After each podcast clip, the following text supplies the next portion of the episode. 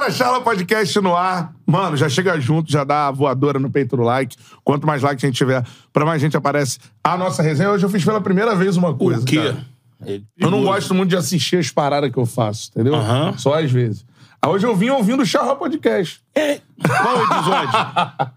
Cara, eu ouvi alguns, mano. Fiquei meio que, que zapeando, assim. o trânsito pesado. Eu ouvi o do Rio. Neto agora. Achei maneiro. Neto. É. Ah, achou maneiro. Achei Que maneiro. Que bom, pô.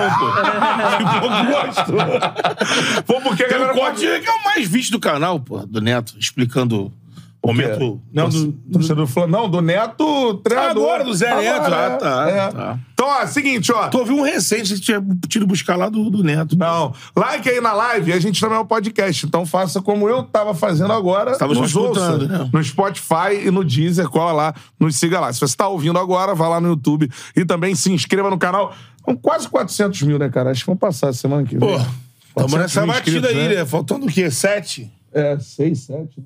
É, então, galera, É.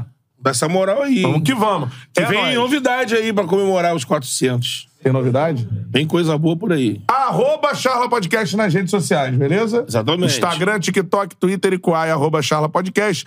Eu sou Bruno Cantarelli, me segue lá, arroba Cantarelli Bruno é nós, arroba o Beto Júnior Underline, é? Exatamente. Ô, Beto Júnior Tô gostando muito Underline. das suas camisas, Betão. Tá gostando? Tô gostando, irmão. De todo moda. É.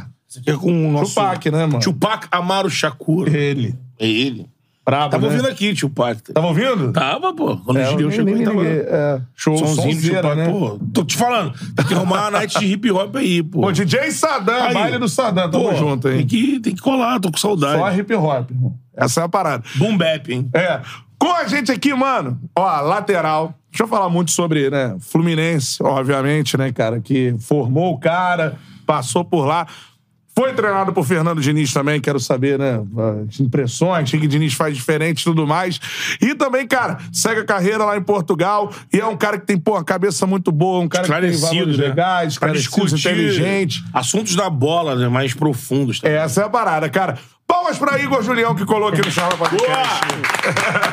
Bem-vindo aí, Guilherme. Obrigado, obrigado pelo convite. Eu já, porra, acompanho direto. É Tem uns mesmo? amigos que vêm, né, cara? O Pedrosa é um amigaço que vem aqui. Duas assiste. vezes já, pô. Sócio do canal. É, ele é. Ele é um cara bacana de trocar resenha também, Irmão, né? irmão. Então, por muitas vezes lá em viagem, em Portugal, em casa. Sobe um pouquinho. É, Foi? Foi. E Valeu, viagem em casa, fazendo uma paradinha, treinando também na academia, tu coloca um fonezinho no ouvido, põe um podcastzinho, vai escutando uma papo, né? resenha, é bacana. Pô, show de bola, mano. E queria que você falasse pra galera onde é que tu tá agora, o que que tu tá fazendo. Portugal é a parada, né? É, eu, eu fiquei dois anos lá em Portugal, joguei duas temporadas lá. E eu sou jogador do Vizela até mais um mês, contratualmente, né? Acaba agora o, o contrato. E agora a, a janela abre em- agora em julho. E a gente tá discutindo.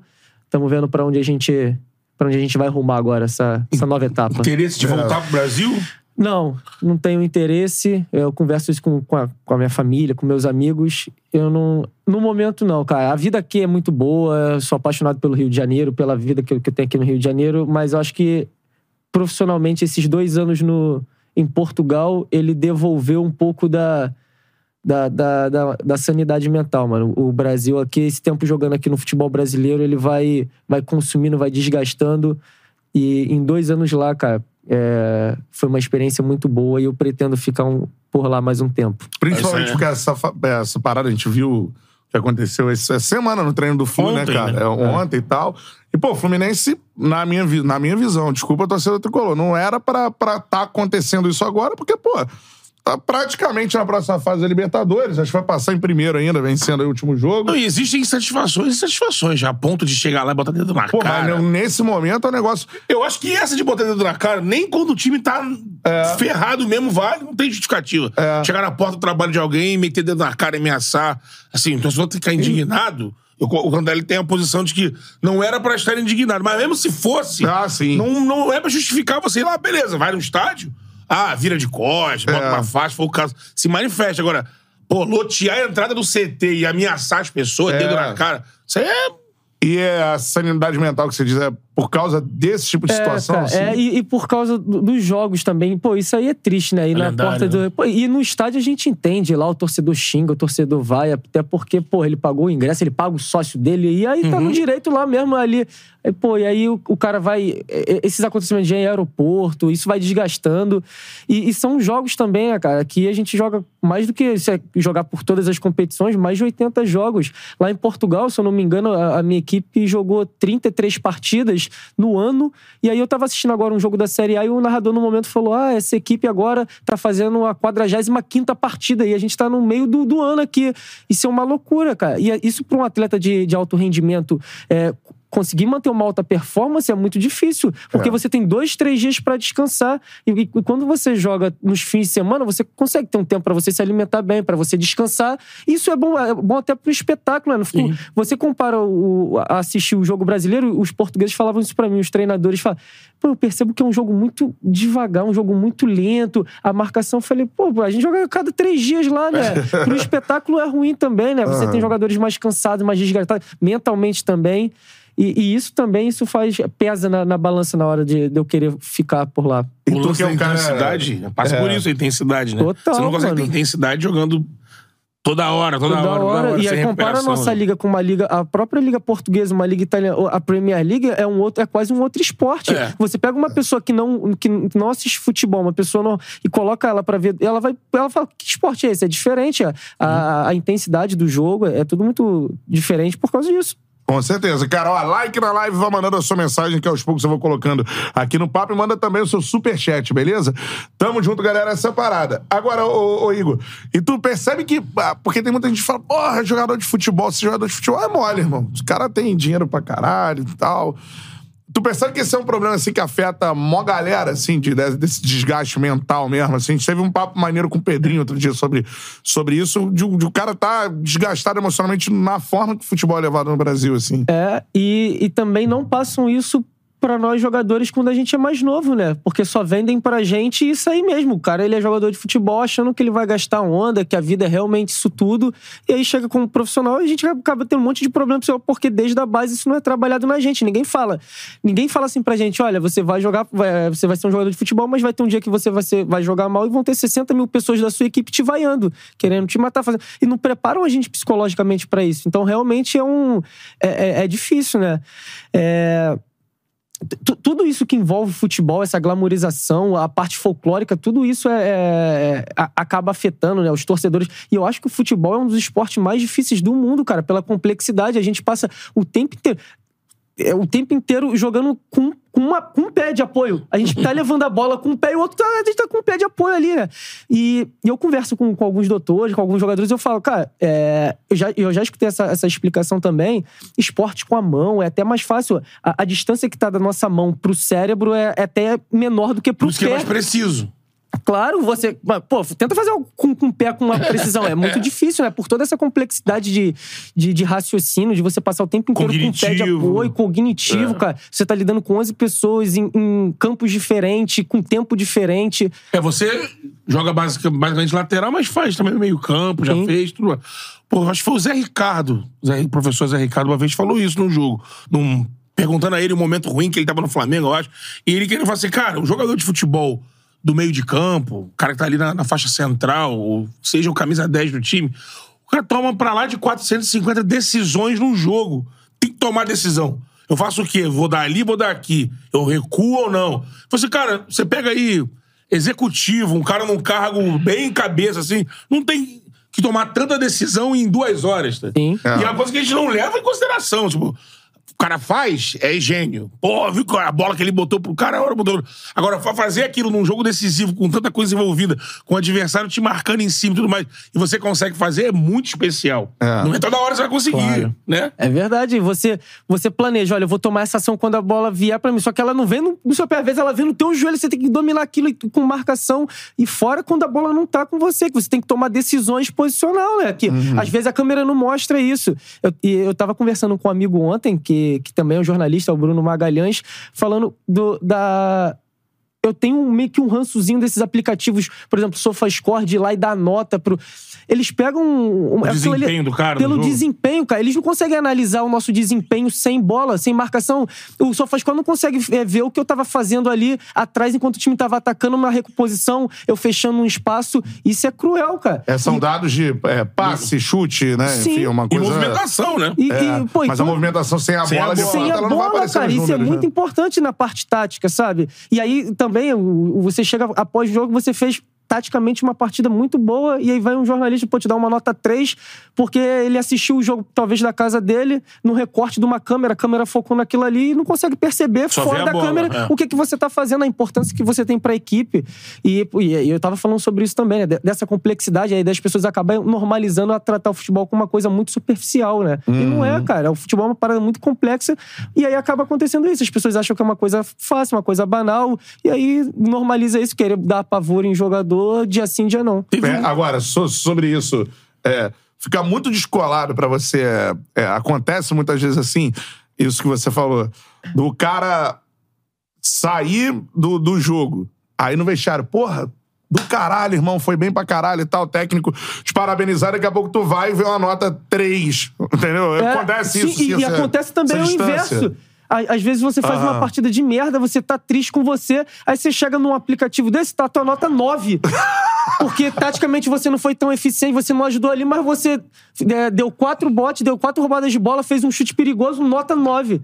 E estão te mandando mensagem, porra, cara, tua nota no cartão é tal e tu fez uma partida horrível. Horrível. É, pros dois lados, né? Porque isso distorce cara. muito o jogo. É, os números eles, eles servem pra você ter uma base, mas eles não traduzem realmente o que é o jogo é muito mais do que números, né, cara? Sim, total, É. cara. A, a minha esposa, ela fala isso, né? de- Desse ranço, mas ela fala assim, às vezes acabava um jogo, ela... Pô, amor, eu sei que você não, não gosta desses aplicativos, não liga, mas sua nota foi ótima hoje. Falo, pô... Não, e essa, essa parte da, do entender o jogo. Agora há pouco teve um técnico, não sei se ele estava trabalhando no Brasil, mas que na hora da saída dele perguntaram o porquê que não tinha dado certo. Eu não tô lembrando agora qual foi. Não foi o Cudê, não. Ele falou que um dos motivos era a dificuldade do jogador, aí salientou do jogador brasileiro entender o jogo. Ou era uma pergunta de diferença do jogador brasileiro pro argentino, podia, pode, pode ser isso. Ah, o brasileiro entende menos o jogo. Você como jogador, e você é um jogador que sempre foi apontado como jogador esclarecido, que pô, fala e, o que pensa e enxerga o que tá falando e tudo mais. Do meio, de fato, você já, já percebeu isso jogando aqui no Brasil? Às vezes um treinador. Porque também tem treinador que não é tão profundo, né? Tem treinador que é. E esse cara que quer passar um conteúdo bem. Você tem a dificuldade de absorver, você vê colega assim com dificuldade, você via Eu, isso. eu acho que não, cara. É, o jogador de futebol aqui no Brasil é pintado por muita gente como falta, como que não é inteligente, Isso, como é é boa. E- verdade, e, é e- verdade. e- e não é isso, cara. Porque como é que você vai medir a inteligência de uma pessoa? Que é? Existe uma prova pra medir a inteligência. E os jogadores de futebol são muito inteligentes, porque a gente tá falando sobre isso aí. Pra tomar decisões, pra você jogar de costas e, eles são muito Resolver, né? inteligentes. E eu acho que se você tenta passar uma informação e, e você percebe que 30 pessoas não entenderam, tal- talvez o problema seja você, na forma como você passa essa, essa informação. Sim. Você talvez precise ser um pouco mais didático, né? Porque o jogador de futebol é bom. Olha o Abel Ferreira no Palmeiras. Há quantos anos ele tá ganhando todos os jogos aí? Será que o problema são os jogadores de futebol ou é a forma como o Abel ele tá conseguindo transmitir? Verdade. Porque não adianta nada o treinador ele ser muito bom, teoricamente, ele ser um cara super inteligente, ter muita coisa, e ele não conseguir transmitir Passar. isso. Passar isso, que é, é- eu acho que esse é o grande desafio. Que é, é o Guardiola, é o Klopp, é o, o Sampaoli, o Diniz, o Abel, que são treinadores que eles conseguem passar isso de uma forma mais simples pros jogadores. E aí você vê em campo que o cara pensa de fato, né? Por isso que os times do cara são todos E tem iguais. o conceito de jogo Conceito definido, E, o- e é. não, e são conceitos sofisticados, não é Sim. simples. Sim. Esses treinadores que É. você citou, todos eles, têm método de jogar e esquema tático bem, assim, não é uma coisa Complexos, simples, né? bem Claro. complexo. é. Mas eles conseguem Mas passar. ele consegue com uma, passar. Uma Tem uma entrevista agora de ontem do Fabrício Bruno falando do trabalho com o São Paulo. É. Você olha ali e fala, pô, o cara tá dois meses, você vê o time melhorou, se não tivesse melhorado também, Uhum. tá falando pra não criar clima. Aí tu vê o que ele fala e o que tá vendo em campo, de fato, É. o cara conseguiu passar pro time aquela ideia. né? E, e aí, como é que você vai chamar o jogador de futebol de burro? Se, olha os jogadores do Flamengo. É, pode ser que alguns treinadores ali não deram liga, mas ele pega um trabalho do Paulo Souza, né, do Vitor Pereira e do São Paulo nesse curto espaço de tempo e o jogador ele tem que se adaptar a três treinadores completamente diferentes, cara. Eles ficam ali e, pô, a gente se entrega para aquilo. Aí o treinador é demitido, aí vem outro treinador com um conceito diferente. Aí você tem que mudar tudo uma forma de jogar e depois expulsa. Isso é muito fora pro jogador, né? Essa troca-troca pro cara, né? É, Esse é, o muito problema ca- do Flamengo na temporada, eu acho. Assim, É, né? é, é, é um problema pro jogador, cara. Tanto, ó, eu, eu, eu tô há dois anos em Portugal e eu, eu trabalhei com o Diniz talvez há três anos, né? Três, quatro anos. Tem movimentos hoje que eu faço por causa do Diniz, que tá, tá entranhado. A gente Ficou. treina tanto, fica. E aí o treinador em Portugal, não, Julião, não quero que você faça essa corrida. Você faz essa corrida sempre. Fala, pô, desculpa, professor. Eu peguei um cara no Brasil muito intenso e eu acabo repetindo esses movimentos porque fica no Automático. automático, cara. E aí a- o desafio do jogador é isso: é você limpar, conseguir limpar todas essas ideias e estar pronto pra receber novas ideias. Então vamos falar sobre ele, né? Já que a gente entrou, entrou nesse caso, assim. Sempre pergunta, eu gosto de entender o, o trabalho, né, cara? Que eu acho que é o maior desafio. Ah, o Diniz é diferente, beleza. Né? O que, que a gente vê? A gente vê em campo. Né? A diferença do time Ontem o. Júnior falou bem disso, né? É. Essa intensidade no tre- no treino, né? É diferente no quê? Fala pra gente. é, primeiro, essa parte que, é, que você também falou aqui com muita propriedade mental. A gente vê muita preocupação de Diniz com, com a pessoa, com, do- com o cara.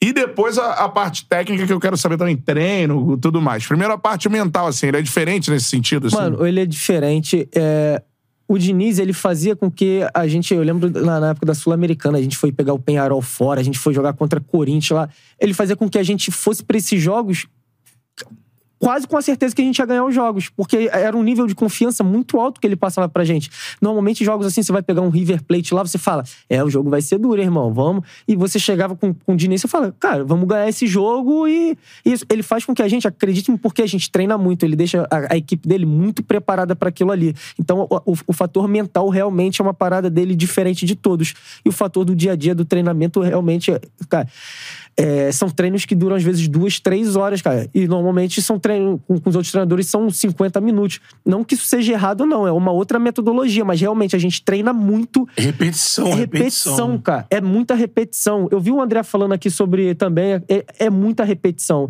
A gente Ele fica citou a muito questão da, dos treinamentos de saída de bola, de né? saída de bola. E aí, por exemplo, uma equipe do Diniz, a gente, tá, a gente passa, sei lá, um ano treinando saída de bola todos os dias por duas horas. E aí, uma equipe que não costuma pressionar essa saída de bola, treina durante quatro dias, fala, vamos enfrentar o Fluminense. Então vamos treinar aqui essa semana pra gente pressionar o Fluminense.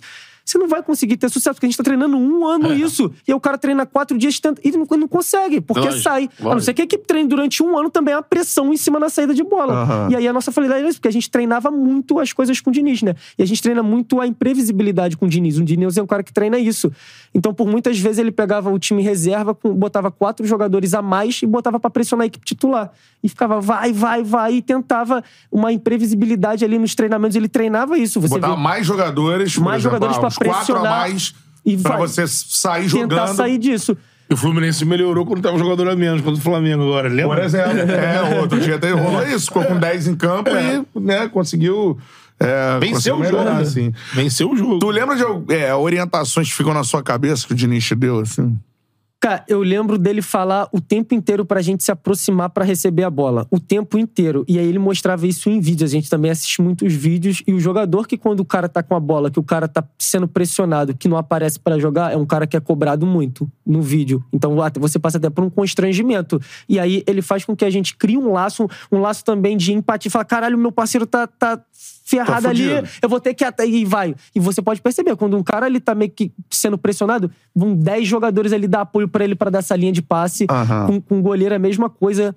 E isso fica muito nítido se você olhar numa parte tática quando a bola é com algum jogador do Fluminense, a forma como os outros jogadores dão pique pra Se aparecer. aproximam, né? Não é uma coisa, ah, eu vou aparecer, não, é pra dar pico. A forma como os caras aparecem pra receber um passe, o de com o Diniz faz é, é diferente. É esse tipo de orientação, né? É. E aí, quando você fala que ele tá o tempo inteiro ali, movimenta, movimenta, pro time movimentar pra aparecer, pra jogar, pra receber a bola. É, ficava muito marcado essas coisas. Ele falava, cara, é, vocês quando eram pequenos, vocês sonharam em ficar dando carrinho e dando chutão? Não, vocês sonhavam em ficar com a bola, em jogar, em fazer gol. Então é isso que eu quero com vocês. Eu quero que vocês peguem aquele sentimento mais, mais genuíno de quando você era criança, que é ficar com a bola, fazer o gol, dar, o- dar o drible. Prazer, ele- né? O prazer de jogar futebol. E realmente era muito prazeroso. E, e os treinos são muito cansativos, mas acabavam os jogos, você não ficava cansado, porque você estava o tempo inteiro com a bola, você não precisava correr 50 minutos, você estava o tempo inteiro ali. Então a gente acabava jogos com ele bem inteiro. Ditando o ritmo, né? Vocês ditavam o ritmo. Sim. O adversário é que tinha que se A gente levava o jogo atrás. da forma como É. a gente queria. A gente acelerava, diminuía, ficava o tempo inteiro com a Agora, bola. você que já teve dentro do processo do, do, do dinizismo, né? Agora tá no momento em que teve uma baixa. Aí a gente vai analisar essa baixa. Aí eu, o Cantarelli tava discutindo aqui, o Matheus, na nossa resenha aqui, só nossa, né? E primeiro, quando chegou uma, o chegaram os jogadores ali, já no estadual, quando o time tava já embalando, primeiros jogos de Libertadores, time bem, o Cantarelli perguntou: e esse time do Fluminense que tá levando aí Carioca muito bem, Libertadores muito bem, o que, que pode parar? Aí a gente falou aqui, olha, de repente, o, o elenco curto pode lá na frente atrapalhar o Diniz, porque, e, na minha opinião, né, esse estilo dele acaba dependendo muito da qualidade técnica, né? Pra você ter essa E ele bola. eleva a qualidade de vários jogadores. Exato. minha Sim, sim. É, Mas, assim, melhora os jogadores. Mas aí, né? Por exemplo, o que aconteceu agora com o Fluminense, até pra ele que eleva é complicado, que ele perde um lado esquerdo todo, perde o Marcelo. E aí, você concorda com isso? Que quanto menos esses jogadores decisivos na mão pra jogar, mais complicado pra ele conseguir sair desse abafo. Todo mundo sabe como marcar o Diniz hoje.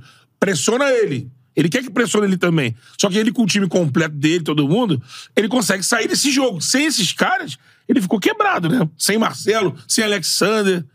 É, eu, eu não concordo né, ne- nessa linha de que ele precisa é, especificamente de jogadores técnicos pra isso. É claro Sim. que precisa de, de um refino, mas não precisa de, de 11 gansos ali pra isso, né? Bom. Se eu, eu, cara, eu, eu assisto os jogos do Fluminense pelo carinho que eu tenho com o Fluminense e o, o- quando sai um resultado que é negativo e a gente já avalia, pô, caraca, acabou o dinizismo, acabou o Fluminense tá.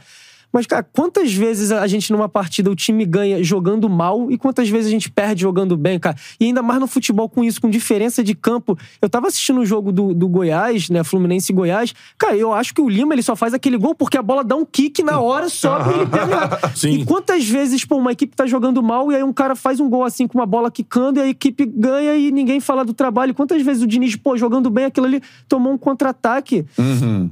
É, eu, eu- eu- o Fluminense sim tem um elenco curto, mas eu, eu não acho especificamente que seja, talvez, por, um- por uma falta de um ganso, de Marcelo, até pelos trabalhos que o Diniz fez no Aldax, no São Paulo, com um jogador que não tinham jogadores ali que eram gênios, sim, eram jogadores muito solidários, mas eu acho que é, é, é, a lesão de alguns jogadores ali de- pra- ne- nesse contexto da equipe, eu acho que atrapalha sim, mas eu acho que não especificamente sejam jogadores os geniais, Só os cerebrais, só os cerebrais. é. com ele, é. Pô. Agora, mas a parada é a seguinte: quando você ouve assim, que é uma parada que todo mundo fala.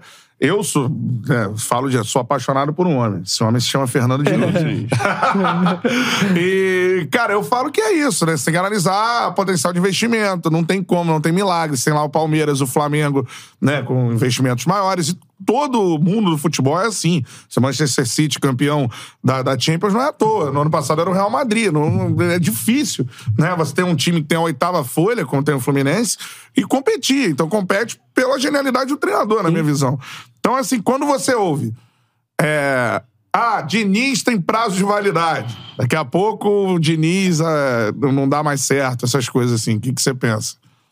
Pô, é, realmente é triste, né? Uma cultura que a gente criou, porque a gente vê as grandes ligas, talvez a gente quer comparar talvez o Brasil e levar para um num comparativo com a Alemanha, que tem um Bayern de Munique que tá ganhando todo ano, ou, ou na Inglaterra, que tem o Manchester City que ganha todo ano, e, o- e o torcedor ele quer que o time dele seja o Bayern de Munique e o Manchester City.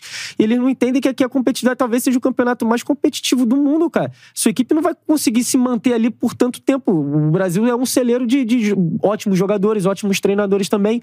É uma pena que a gente tenha é, um pensamento assim dessa forma. E o, pô, o Diniz realmente é um cara. Eu sou como você. Eu sou completamente apaixonado pelo Fernando Diniz. o Fernando Diniz. Mesmo te Somos, botando, então. mesmo te botando pra correr horas e horas e horas e horas. Total, porque eu devo muito ao, ao, ao Diniz, cara, da, da minha carreira. A minha melhor época no Saltou de Fluminense. qualidade. Sim. de- Ele, ele me fez enxergar o futebol de uma forma diferente. Talvez a minha melhor época no Fluminense tenha sido com o Fernando Diniz. É, e, cara, eu, eu, eu, eu acompanho ele porque também eu gosto, da- além da pessoa dele, do trabalho dele. Ele tava no Vasco, eu ficava assistindo os jogos do Vasco quando tava lá em Portugal, porque eu gosto da forma como ele joga, é atrativo.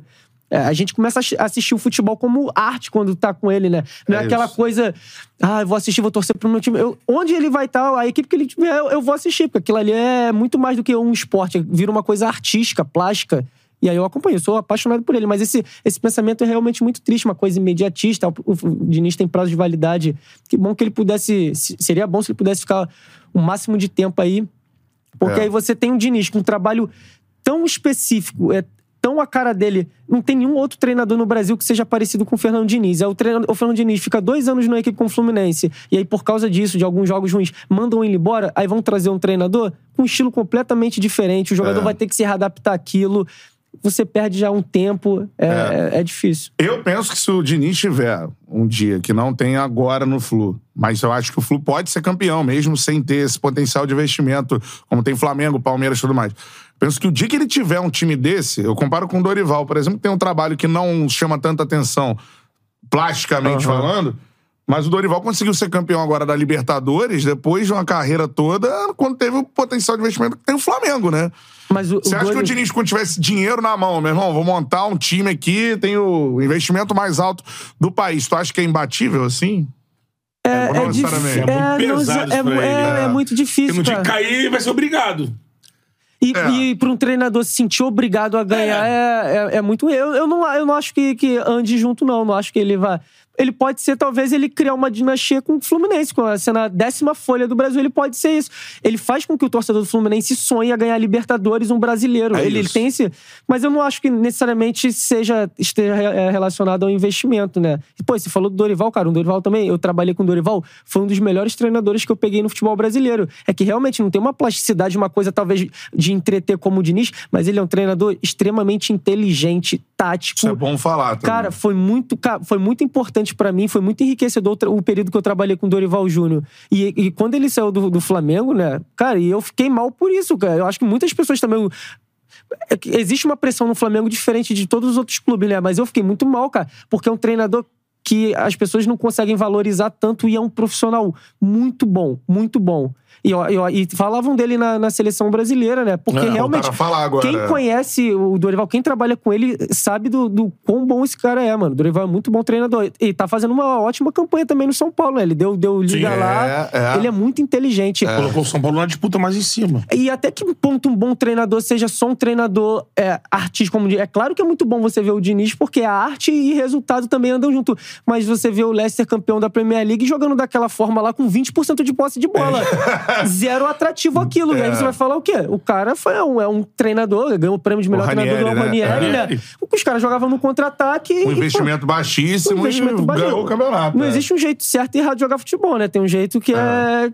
Que se chega mais encaixa. perto, que encaixa. Olha os É. jogadores que ele tinha que saíram da, do Leicester, né? É. Ou até ficaram. Tinha o Vardy, tinha outros. O Marrez do, do Marrez, City. tinha aquele Drinkwater, tinha Sim. o Drinkwater, tinha um é. monte de jogador que Vardy, né? Uns saíram pra outros times da Inglaterra, outros Claro. ficaram É, lá. é. O Vardy jogou Copa do Mundo, né? De Jogou, 18, é, né?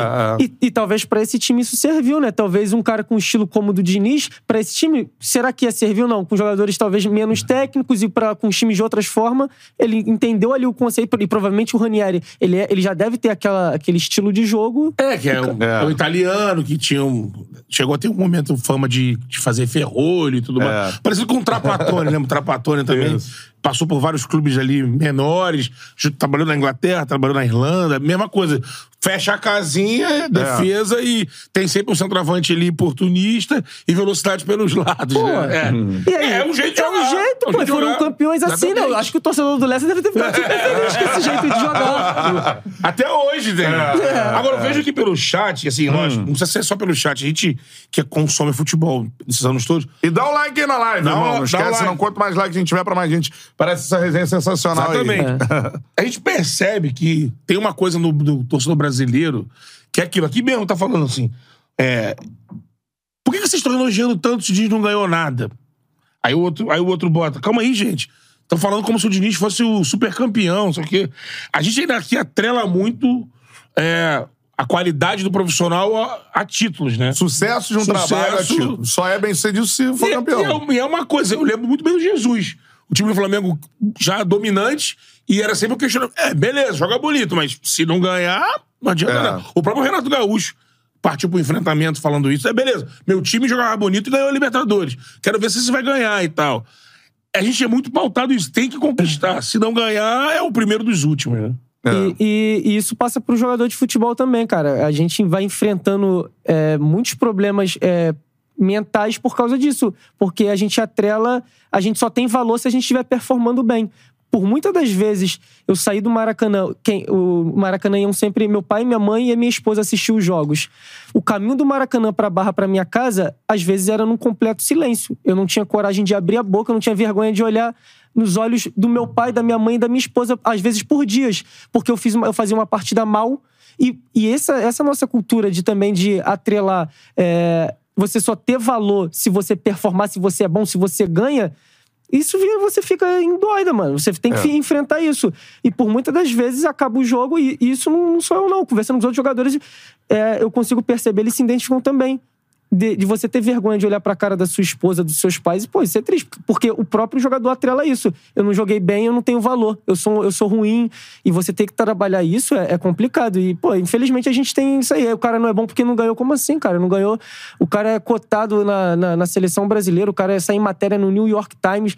O, o Diniz, o que ele tá fazendo aqui no Brasil é uma coisa diferente. E a gente tem, tem a sorte de ter o Diniz aqui com a gente, cara. É isso aí. Também acho. Agora, mudando de um pouco de assunto, você falou sobre essa pressão. Tu jogou com o Ganso, né, cara? Uhum. É, eu acho que o Ganso, na última temporada, na minha visão, ele fez o melhor ano da carreira dele em 12 anos, assim. É um É, negócio deu- espetacular o que ele jogou. Deu uma recuperada, pô. E voltou, né? Fez um- uma temporada parecida, acho que um pouco abaixo ainda, mas parecida com a do Santos lá atrás. E tu viveu uma época que não. Que tinha essa pressão, né? Pô, o Ganso tá aí no Fluminense, até agora nada, contrato longo pra caramba e tudo mais. Aí ele conseguiu dar a volta por cima até com, com o Abel um pouco antes, depois com, com, com o Diniz. O que, que você vê do Ganso também, cara? É esse cracaço de É. bola todo? Como é que é? O Ganso, cara, no, no dia a dia, parece que ele tá treinando com. E jogando também, parece que são crianças. Parece que é um adulto que foi visitar uma escola e tá jogando com crianças. Ele é um cara muito acima. Ninguém tira dele, fica com a bola aqui. pô. É, ele é, uma, ele é muito acima. A genialidade dele é uma coisa muito acima. Quando a gente tá, tá uma equipe pressionando a gente, eu, eu brinco com isso. E aí é, o Ganso aparecia, era uma, era uma luz. Você fala, cara, que bom que o Ganso apareceu. Você pode jogar bola quadrada pra ele de qualquer jeito, ele domina aquilo ali, ele clareia, ele joga a bola do outro lado, ele joga como se- com um relógio. O tempo do jogo, ele decide o tempo do jogo. Ele é gênio. Ele, e no treino era muito bom, a gente faz essa- essas rodinhas de bobinho, né? E aí a gente tenta marcar. Cara, isso eram todos os dias, todos os dias. A bola chegava nele. Antes da bola chegar, você ia marcar ele, ele fala, fecha as pernas. E tocava a bola embaixo das suas pernas, fraquinha, cara. Antes da bola chegar, ele avisava que ele ia chocar. Embaixo Ele ia ia te dar-. Antes da sua. E você tenta fechar e não consegue, cara. E aí todo mundo ri. Ele é muito gênio. E que sorte ter jogado com ele. Caraca, É um isso cara- é brabo, hein, mano? Na É. hora que a bola tá chegando ali. Fecha a antes, perna. Antes da bola tá chegando, a bola tá chegando assim, Aí tu- ó. Aí ele fecha a perna e joga a bola. E joga fraco ainda, cara. E você bate as pernas, bate o joelho e você não consegue, cara. É, realmente parece que é É um o adulto no meio de do jogo, do domínio de tudo, do tempo, do jogo, É. de tudo, mano. Do, do te... Cara, do espaço, ele é demais. É, e por que, que tu acha que ele demorou a engrenar assim? Ele vinha de temporadas sofridas, assim, muita gente fala da les... que ele teve lesão no joelho e tudo mais, assim. Eu acho que a forma que o Fluminense joga, agora com o Diniz, uma forma mais posse de bola, favorece ele. Se você pegar. A gente falou agora do Lessa do Ranieri. Pega o ganso no, no Lessa do Ranieri, talvez ele não ia conseguir performar, cara. Jogando numa forma mais reativa. Que bom que tem o Fernando Diniz que consegue jogar com a bola, ele consegue aparecer. E, e eu acho que é muito sobre isso, né? A gente, ó, falando sobre um outro treinador, a gente acompanha o trabalho do, do Louco Bielsa. Os Aham. caras são uma máquina pra jogar com ele. São máquina. Ele não vai conseguir pegar e, e- colocar o estilo dele no Barcelona, que são, é uma escola de jogo de posse de bola. Ele pega equipes que são os caras são uns cavalos, jogam daquela forma, é, passando por, por linhas e jogando. E aí é isso. Tá no Uruguai agora, ele. o Tá São no Paulo é um Uruguai, discípulo mano. do, do Bielsa. São Paulo, né? sim. É. Mano, é, e, e essa forma são de jogadores intensos, de jogadores físicos. E eu, eu acho que o, a- o, o Ganso, ele vai. A, a forma como ele ficava no Santos lá com, com o Dorival, né? Aquele, aquele Santos do Neymar. Era um time É. que ficava com a bola o tempo inteiro. A forma. Não dá pra você pegar o Ganso e, e perder a genialidade dele de jogar de uma forma reativa. Eu acho que encaixa porque agora o Fluminense tem, tem esse estilo de jogo. né? Pô, sensacional, cara. É, vá participando, mandando a sua pergunta, sua mensagem. Já já vou olhando por aqui. Muita gente, tem gente me xingando assim. Como esse Tem. Cantarelli fala besteira aqui? É, porque eu tô defendo aqui, o Diniz. A galera tá pistola com, com o Diniz. Ah, o A Del chave vira. Del Valle não tem dinheiro e ganha as paradas. É verdade, o Independente Del Valle Mas. Ganhou duas em cima do É. Flu, né? Ganhou Pô, a Libertadores e o, É, eu fiz na. o LDU. Del E- Valle ganhou agora do Flamengo. E até o que eu vou perguntar pro Julião. Paulo. Emendaram com o Del Valle, porque eu fiz a Copa do Mundo Sub-20, a base toda da seleção do Equador, toda do Del Valle. Então- Del Valle ele investe Ah, na base. O trabalho né? de base do Equador, que é, acho que é um dos melhores da, me- daqui. Tira o Brasil, que é, o Brasil é muito grande, então É. e investe muito. Tira o Brasil, eu acho que até hoje pegar o recorte é até melhor do que da Argentina. O trabalho que é por causa do Del Valle, que, É. que acabou é, contaminando os outros, LDU, os outros É. times. Tu pode reparar, sempre tem um técnico espanhol, português Uhum. na base. Principalmente espanhóis aí. O Del Valle tinha. É, o Emelec tinha uns irmãos, É. dois espanhóis que. O Miguel Ramírez, tudo Depois mais. Miguel é, Ramírez. é. Então, Agora, assim, os caras trabalham muito isso. É, eu ia perguntar pra você sobre isso. Fluminense, cara, tem uma parada diferente. Você foi moleque de Xerém, que, cara, o cara sobe pra jogar. Por que que isso acontece no Flu assim? Outros clubes às vezes demora, o cara. Não, no Fluminense aparece o maluco jogando, já titular é um abraço, assim, é meio isso, né? A nossa base é muito boa, a base do Fluminense é muito boa. Tem um trabalho de scout no Brasil inteiro, ele- eles vão pegando muitos jogadores lá. É, e realmente, e, e o, e o jogador brasileiro, eu acho que, diferente dos outros, do- dos outros países, a gente, com 16, 17 anos, a gente meio que já tá pronto, porque o que a gente pega no profissional também, a gente já passa isso na base, a gente joga já clássicos, a gente joga esses, esses campeonatos que são transmitidos, então a gente já consegue vivenciar um pouco disso, dessa pressão, dessa cobrança. E pra você jogar em grandes clubes no Brasil, como Flamengo, Fluminense, Corinthians e Santos, você passa por uma peneira tão grande, tão grande, você passa por um amadurecimento ali de estar todo dia você tendo que lutar pelo seu espaço e peneira atrás de peneira. É muita gente querendo É aquele muita espaço. gente, cara. Você pega... E por isso os caras com um Hendrick, os caras com 16, 17 anos É. são homens já. Os caras são formados é, mentalmente, né? Estão preparados para aquilo ali, porque eles já passaram é, como uma cebola, por várias camadas já desde muito cedo. O, o processo é muito grande. E... É você com às vezes 8, 9 anos de idade, você tá decidindo a sua profissão. Coisa que eu fui fazer na faculdade, quase, né? Assim. Sim. É basicamente isso, assim. E, ó- e olha quanto. E isso. eu- Pô, atrasado, né? Esse dia minha é com 15. E poderia ser muito melhor ainda, cara. Esse garimpo, olha a quantidade de, de talentos que a gente desperdiça. Sim. Porque eu tava falando, foi agora num congresso, eu falei sobre isso. O Brasil tem 220 milhões de habitantes e a gente pega seleções com, com- com- que o país tem 9 milhões, O Uruguai. 3 milhões, o Uruguai, e os caras batem de frente. Como batem de frente a gente tem 200 vezes mais pessoa, cara, mais talentos? A gente precisa garimpar melhor ainda, cara. É pra gente ser uma superpotência do futebol com, com essa matéria-prima que a gente tem são talentos muito são desperdiçados, porque como é que faz pro cara do norte, do nordeste, Uhum. se eles não estão aqui no grande centro, né? Que tá todo mundo olhando pra cá. É difícil, mano. É, a E- internet ajudou um pouco, mas um pouco. Agora precisa também de um trabalho de massificação. Porque a internet. Hoje em dia, o ga- o garoto do sertão, o garoto do, lá pra dentro, ele consegue. Se alguém ajudar também, porque se o, cara, o menino for muito humilde, não vai ter como filmar, né? Mas alguém mostra o menino. Aconteceu isso uns anos pra cá, no Flamengo, no Vasco. É, o pegaram André, por exemplo, é de uma cidade- O pessoal viu na É, internet. É o André do interior da Bahia, É, cidadezinha, acho que 5 mil habitantes, assim, bem lugarejo, assim, Sim. O falou pra tem gente. que ir atrás, de fato, espalhar olheiros e Eu botar pra concordo com você. Hoje é ainda uma parada assim. A, a base no Brasil, e eu não, não sei se você concorda. Hoje tá mecanizado demais, não tá, não? Tipo, mecanizando o cara, assim. É, tão, já estão dando informações táticas, acho que muito cedo, né, cara? E Uhum. aí a gente vai ficar igual. Porque a diferença do brasileiro é isso, né? Improviso. É, que, é o improviso. A gente saía na frente disso. Eu acho que você pode passar um pouco dessas informações, mas que não, pra gente não perder essa, essa, essa, esse nosso diferente comparado com eles. Eu acho que deveria cada vez. E o Diniz é, ele é diferente. A gente tá voltando a falar do Diniz, vamos reclamar de novo. Ah, o Diniz. Ele é o cara que ele faz isso com a gente, né? Ele treina o improviso. É, O teu exatamente. processo na base do Flu, tu foi acompanhado mais de professor acadêmico ou ex-jogador? é o mais com, com o acadêmico, que é o Marcelo Veiga. Hoje ele é o diretor lá da, da base do Fluminense. Ele foi meu treinador por muitas categorias. É, e foi importantíssimo, eu acho que na minha e de muitos jogadores que subiram ali perto da minha geração, né? Ele é um cara muito bom, um cara que ele consegue enxergar esse lado humano também. Muito bacana. E, e, e o Fluminense pô, já, já é uma referência na base. E eu passei 18 anos da minha vida no Fluminense, então eu passei por todas as etapas do Fluminense, cara. Chegou quantos anos lá, mano? Cara, eu cheguei com sete anos, eu acho. E quando eu cheguei, não tinha minha categoria no Fluminense. Então eu passei no Aham. teste dos dois anos mais velhos do que eu. Isso, isso pra cidade é uma diferença muito grande.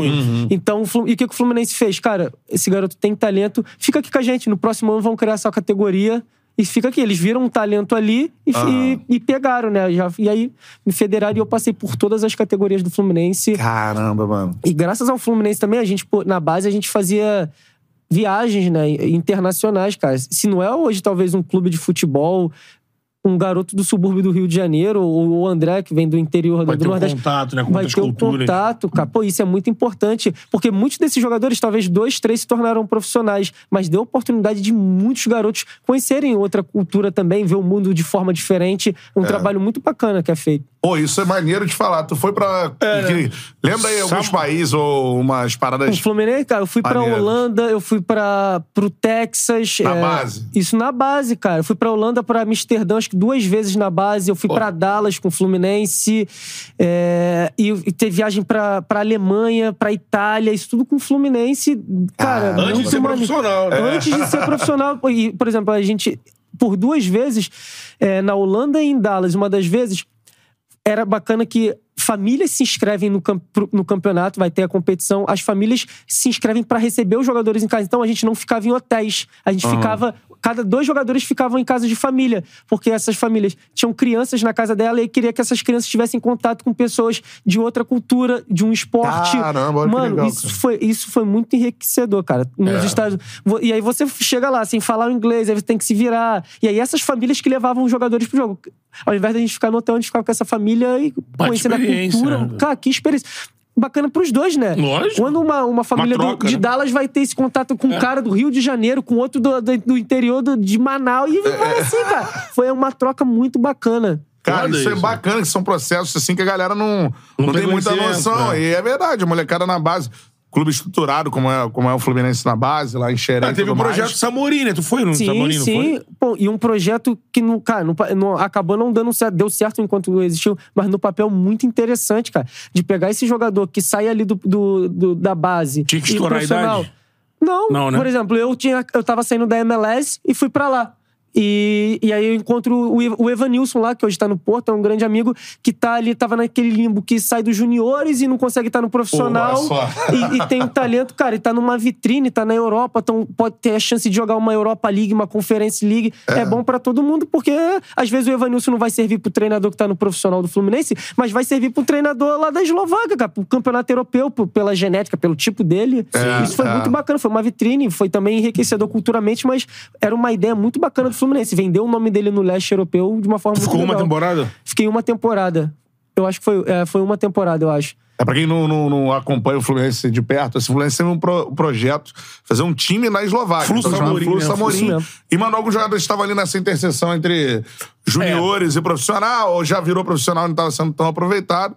E mandou pra lá. E, pô, interessantíssimo você falar com um desses caras. É o Evanilson É. que tá voando, né? Sim, agora, cara. assim. E- O cara tava no limbo, assim, foi pra Eslováquia. Centroavante tá- do Porto. só isso, né? Assim. E talvez só ele pode dizer o quanto essa experiência não foi importante pra ele, né? Lógico. Foi uma primeira uh, experiência na, na, num campeonato na Europa, num leste que é completamente diferente da onde a gente tá agora. Portugal, a gente jogava com jogadores, tinha uma equipe que tinha três jogadores mais de dois metros de altura, cara. Isso é. Isso, Os caras eram. Os três caras. Três caras. E um deles foi o artilheiro do campeonato, que era um cara muito técnico e um cara um gigante. E quando é que no Brasil a gente vai ter o, o contato com esse estilo de jogo? Um jogo de muita força, Moleque, de imposição né? física. Aham.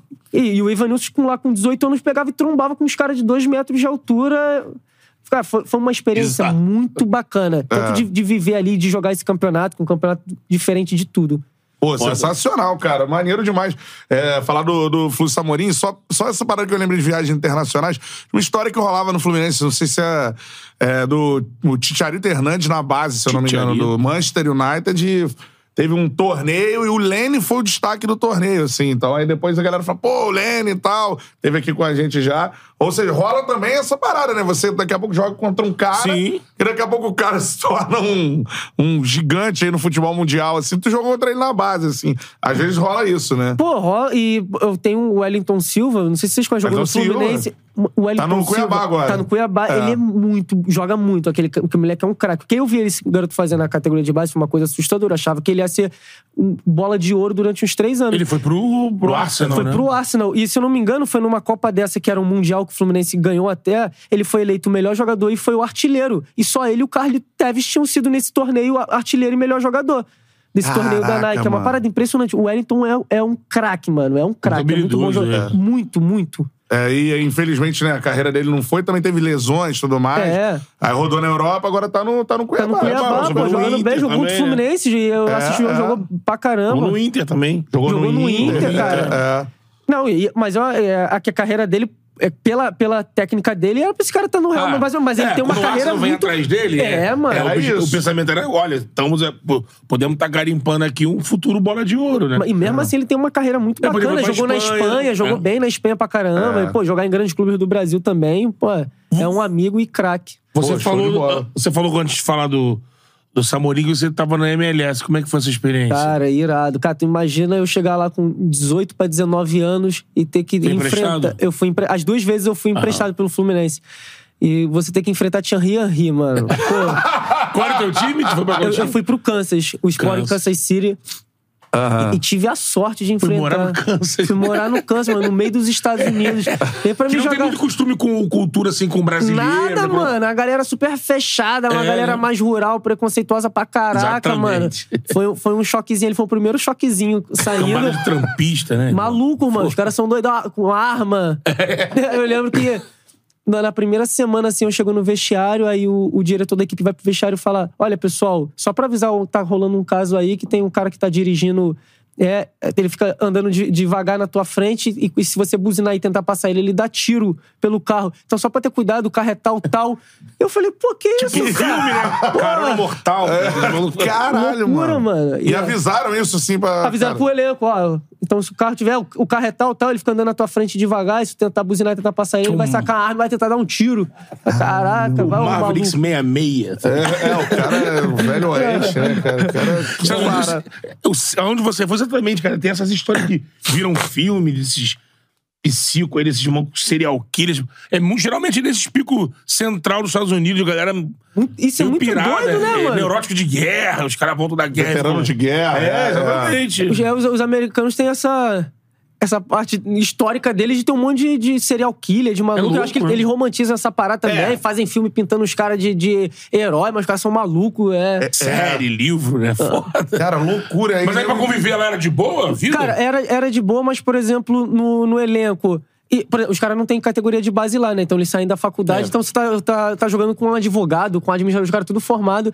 E, e não sei se foi a minha experiência lá no time, mas o- meio que o time existem vários subgrupos de que são o grupo dos latinos, o grupo dos negros, o grupo do branco, isso dentro do, do, do elenco é uma parada que é mais diferente, né? No Se Brasil- dividiam? é, se divide. Senta a galera, o- os negros sentam na mesa, os latinos sentam na outra, os brancos sentam na outra. É uma parada meio segregada. É, tem, Eu entrava esse- como latino, né? com latino, mas a gente tem um acesso com, com os negros e os latinos, né? A gente fica mais assim, a galera meio branca, não sei se é porque também é por causa do câncer, fica mais. ah, ficava um pouquinho mais separado. Todo mundo se dá bem, se fala, Sim. mas são esses subgrupos que foi uma parada muito, muito visível, quem tá vendo de Caralho, fora. mano, que loucura. E, pô, aí você falou, falando de... de... O nível da liga, contando É. Thierry Henry. Porra. Você Mano, enfrentou o Thierry Henry, mano. Bizarro, é bizarro. É muito diferente, cara. É muito diferente. E ele já tava, acho que, em encerrar a carreira em um ano ou dois anos. Fisicamente era, era diferente já ali com, jogando com a gente. E tecnicamente era uma coisa incrível. Eu- eu- e lá, as equipes, a gente vai jogar, por exemplo, com o New York Red Bull no final de semana. Já na segunda-feira, eles dão pra gente folhas com o nome de cada jogador que vai enfrentar a gente, com o estilo de jogo de cada jogador, com a nacionalidade de cada jogador, meio que pra gente se preparar, né?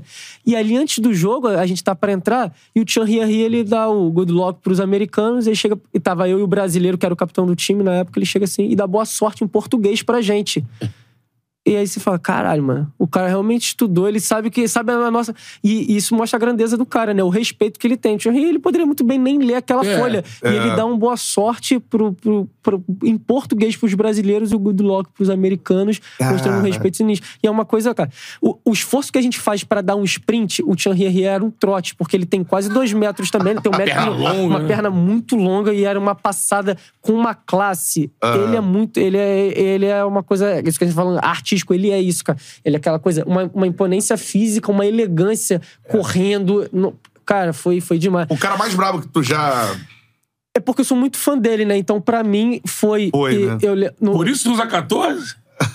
Tem, tem, tem uma influência do Cruyff também, Também. do Cruyff e de ser 14 também a data do meu casamento com a minha esposa. Ah, então, então tem toda uma, uma- simbologia ali do Henri Cruyff, Ca- Carol. É, irado. E cinco minutos de jogo, e ele joga pelo meu lado, né? Ele é o ponto esquerdo, eu tinha que marcar ele. Eu falei, cara, como é que vamos fazer isso? O goleiro vai bater o tiro de meta, ele tá na minha frente, cara, e você não enxerga nada, né? Parece que tá um muro na sua frente. Fala, como é que eu vou ganhar esse cara na cabeça? Aí o goleiro bate a bola. Eu falo, o único jeito é tentar meio que tirar o tempo dele. E quando a bola tá vindo, eu vou e dou um troncozinho nele assim, e ele perde o time, eu fico com a bola. Pra quê? Ele ficou maluco. E eu fiquei com a bola, e ele ficou tentando, por uns 10 minutos, tentar falar comigo. Ei, ei, ei! Ele queria falar, o que que é isso? Vai... Porque eu, eu tirei, quando ele foi saltar, eu puf, deu total, porque não tem como, eu vou subir com o cara, não tem como. E eu consegui ganhar na malandragem. E aquilo, ele ficou maluco. Eles- Ele é. ficou me chamando. É, eles não. Não, não gostou daquilo. é. Ele falou, pô, me tirou pra otário, né? Esse moleque, esse moleque de 18 me tirou pra otário. Ele ficou me chamando, me chamando, me chamando. Eu não olhei, eu falei, pô, não tem Olha condições, eu vou discutir com o tio Henri, cara. Dois malucos, deixa ele falar, deixa ele Ele- falar. Ele fala em português, porque ele te- teve uns negócios que ele jogou com o brasileiro. Ah, tá sim, do. Vasco. É. Mas eu não quero entrar nessa, né? Só pedir Lógico. Desculpa pra ele. E aí, tá, aí o lateral. Aí passou esse tempo, aí passou, o lateral dele está com a bola. Ele foi, foi fazer o passe pro Henri, né? Ele de novo assim na minha frente. Eu falei, eu vou antecipar o Henri agora. Quando eu fui pra antecipar ele, cara, ele levantou o braço. Parecia uma criança. Ele bateu com, no meu gogó o braço. Ele dominou, virou e eu fiquei.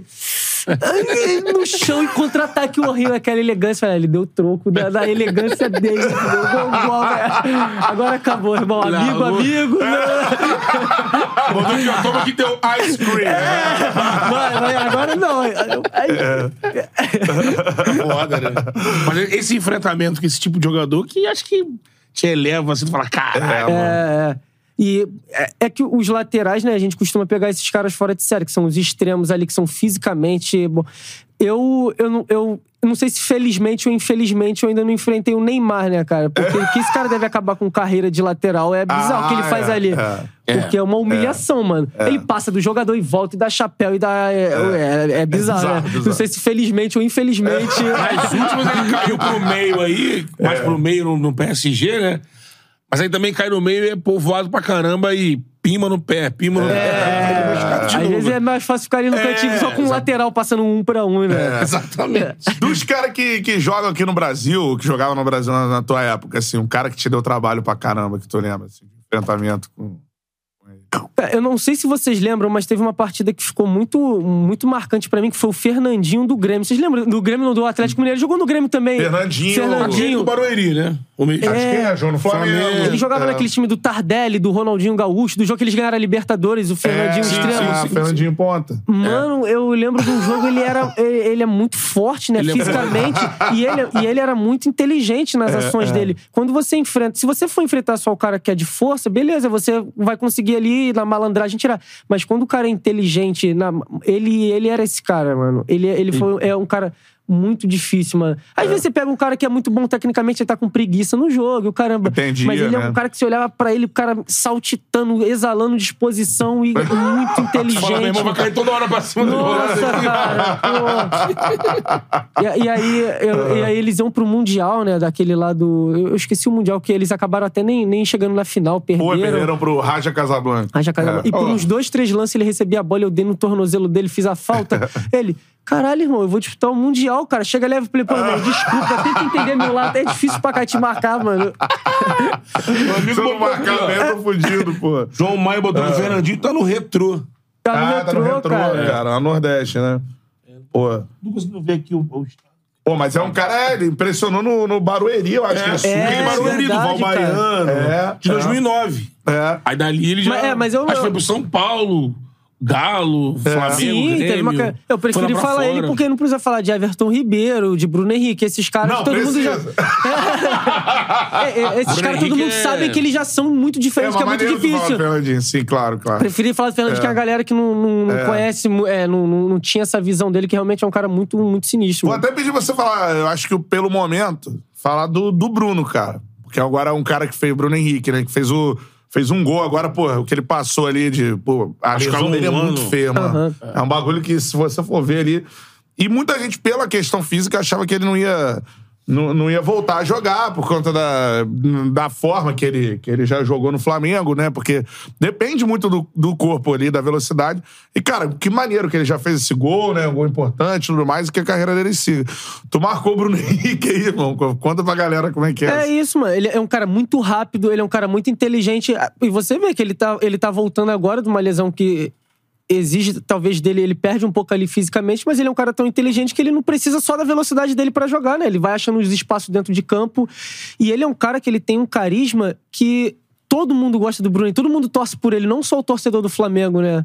Porque tem jogadores aí que o Brasil odeia ou gosta, ele faz com que isso, né? É. E o Bruno Henrique não, mano. Ele, você percebe a, a simplicidade dele. Até quando ele dava a, a provocada do outro patamar, o caramba, mas você percebe que é um cara que é um cara simples, um Ele cara é genuíno, puro. Então todos os torcedores torcem por ele, de todas as equipes, estava todo mundo É. torcendo pra recuperação dele e ficam felizes, né, cara? Pro cara conseguir voltar. Pô, é, é muito bacana. A gente precisa de mais jogadores assim, com essa simplicidade, com essa pureza igual o Bruno E, Henrique. e o Bruno Henrique é isso aí que você falou, tipo, não é o Henry, lógico, mas ele também tem uma elegância na, Tem, na passada, né? Na- sim, jeito cara. Que vai pra, o Pô, jeito mano, de jogar, né? eu, eu fico imaginando, porque assim, eu não tive a sorte de ser jogador, fico imaginando as coisas dentro do campo. Tá tu ali na lateral. Aí, mano, vem o Bruno Henrique embrasado, assim, ó, com a bola dominada, irmão. Cara, tipo, vai, vai pra me atropelar, tá ligado? Sim, Assim, espaço, é um bagulho- pede ajuda. Mas e, e ele é tão inteligente que, por exemplo, se ele só for usar velocidade, fica fácil pra gente marcar também, né? Porque ele tá treinando e a gente treina também. ó, Os defesas a gente sabe como. Só que ele é um cara que ele acelera, ele desacelera. Vocês percebem? Ele dá o brilho, tapa. Aí, é aí o cara, quando o cara tá chegando perto, ele vai e acelera de novo. Isso e aí é para. foda. Mano, isso é, isso é difícil, Esse né? é Porque assim. é o improviso dele. O lance da, do gol do Gabi, o gol do empate, que é o que ele, que ele faz isso, né? Ele, ele parte, trava, vai pro meio, volta. O Riquelme, na, naquela semana do título, falou: Isso aí, só quem faz é jogador diferente. É. Porque normalmente, se você pegar os jogadores da característica do, do, do Bruno, já tava naquele embalo, ele vai pra dentro. Vai. O cara parar, puxar pro meio, esperar o movimento do, do Arrascaeta e meter a bola. Mostra isso a diferença do cara. É. Que o cara não é visão, só né? parte física, Exatamente. mano. Isso é, isso é de inteligência mesmo. De parar, mudar de direção. Aí você fala, e agora eu tô perto, ele vai, acelera de novo. Aí você vai, não sabe se vai, se. Ele é muito bom, mano. bola aérea dele é legal. foda. Ele, Muito ele pode ser um cara, cara. Que, que vá, se a parte física perturbar ele É, a mesmo, galera lembrou uma parada interessante que ele foi vira o centroavante, A né? base dele foi a Várzea, né? É. Cara, tá é saindo, tá é. saindo das favelas. Pô, sim. Que é lá de Minas, que é aquela Copa Itatiaia, né? Isso, Pô, é. maneiro. Irado, cara. Dali, acho que ele foi pro, lá pra Goiás. É. Arrebentou no Goiás, né? chegou- Foi pra Alemanha. Não, ou chegou a pegar uma base de. pegar um time mineiro primeiro que foi pra Goiás. Eu não lembro se ele chegou a passar por um time de Minas ali rapidinho antes de ir pra Goiás. Mas aí ele vai pra Goiás e aparece Alemanha, Santos. É. Faz um ano maravilhoso, aí o outro ano tem problema na vista, ele fica o ano de 18 parado, não consegue jogar direito. Mas na, o Flamengo já tava de olho nele, né? E O Matheus me mandou aqui. Ju- Julião poderá marcar o Neymar no Cruzeiro nem em alto mar em dezembro desse ano. Já me disseram que o nem o Neymar vai no Cruzeiro. Ele testou o nome. É, falaram isso aí. Fui buscar, fui procurar ver isso aí. Eu não consegui achar mesmo assim, Neymar está lá, mas Não de é. repente uma passada no Cruzeiro, né? Talvez o sósia, leva o sósia. É, o sósia vai se amarrar. O Sósia também. Pô, vai se Ele vai o amarrar. cara ficar quieto, ninguém vai saber, né? Na piscina. Não, é pô. O Neymar não sai da piscina, né? Não, deixa o Neymar lá, cara. Agora, tu falou que tu é de Bento Ribeiro, né, irmão? Assim, tu tem, óbvio, Bento Ribeiro, a galera pensa em Ronaldo, assim. Tu, obviamente que tu também. Xuxa Meneghel futebol. também. É de Bento Mo- Ribeiro? Saiu lá. do sul e foi morar É. em Bento Ribeiro. É mesmo, mano. Fala, É fala um pouco dessa parada então. Tipo, é Ronaldo pra lá, Ronaldo pra cá, pra quem vai ser jogador. Tu vai ver onde era a casa do Ronaldo. Como é que é A essa Copa parada? do Mundo é loucura, né? Ali na onde ele mora, o caramba, o pessoal respira aquilo ali, né? Ainda mais, pô, eu, eu lembro da, o pequenininho 2002, né? Copa do Mundo, Ronaldo, cascão, todo mundo ali na área fazendo cascão e o caramba. E o subúrbio do Rio de Janeiro, eu acredito que esse seja o Rio de Janeiro de verdade, né? Não é, não é o que vendem lá pra fora, porque eu acho que é isso, é, é aquela galera na rua, jogar o futebolzinho, comer um churrasquinho, um espetinho, escutar um samba, você acordar de manhãzinha, tá a galera já nos barzinhos já. E eu acho que isso é o Rio de Janeiro, indo em Madureira. O Rio de Janeiro de verdade é esse. Eu, eu falo pros meus amigos, os portugueses lá, eu vou levar vocês pro Rio de Janeiro pra vocês conhecerem o Rio de Janeiro de verdade, mano. Não é isso aí que vendem pra vocês, não. É o Rio, é o subúrbio. Cara, é, É acho que isso. precisava é, uma intervenção, tipo, cultural, assim, de colocar esse Rio de volta no. Eu até vejo movimentos na parte gastronômica, tá uma galera abrindo bares para pro lado do subúrbio, Aham. revitalizando lugares tradicionais.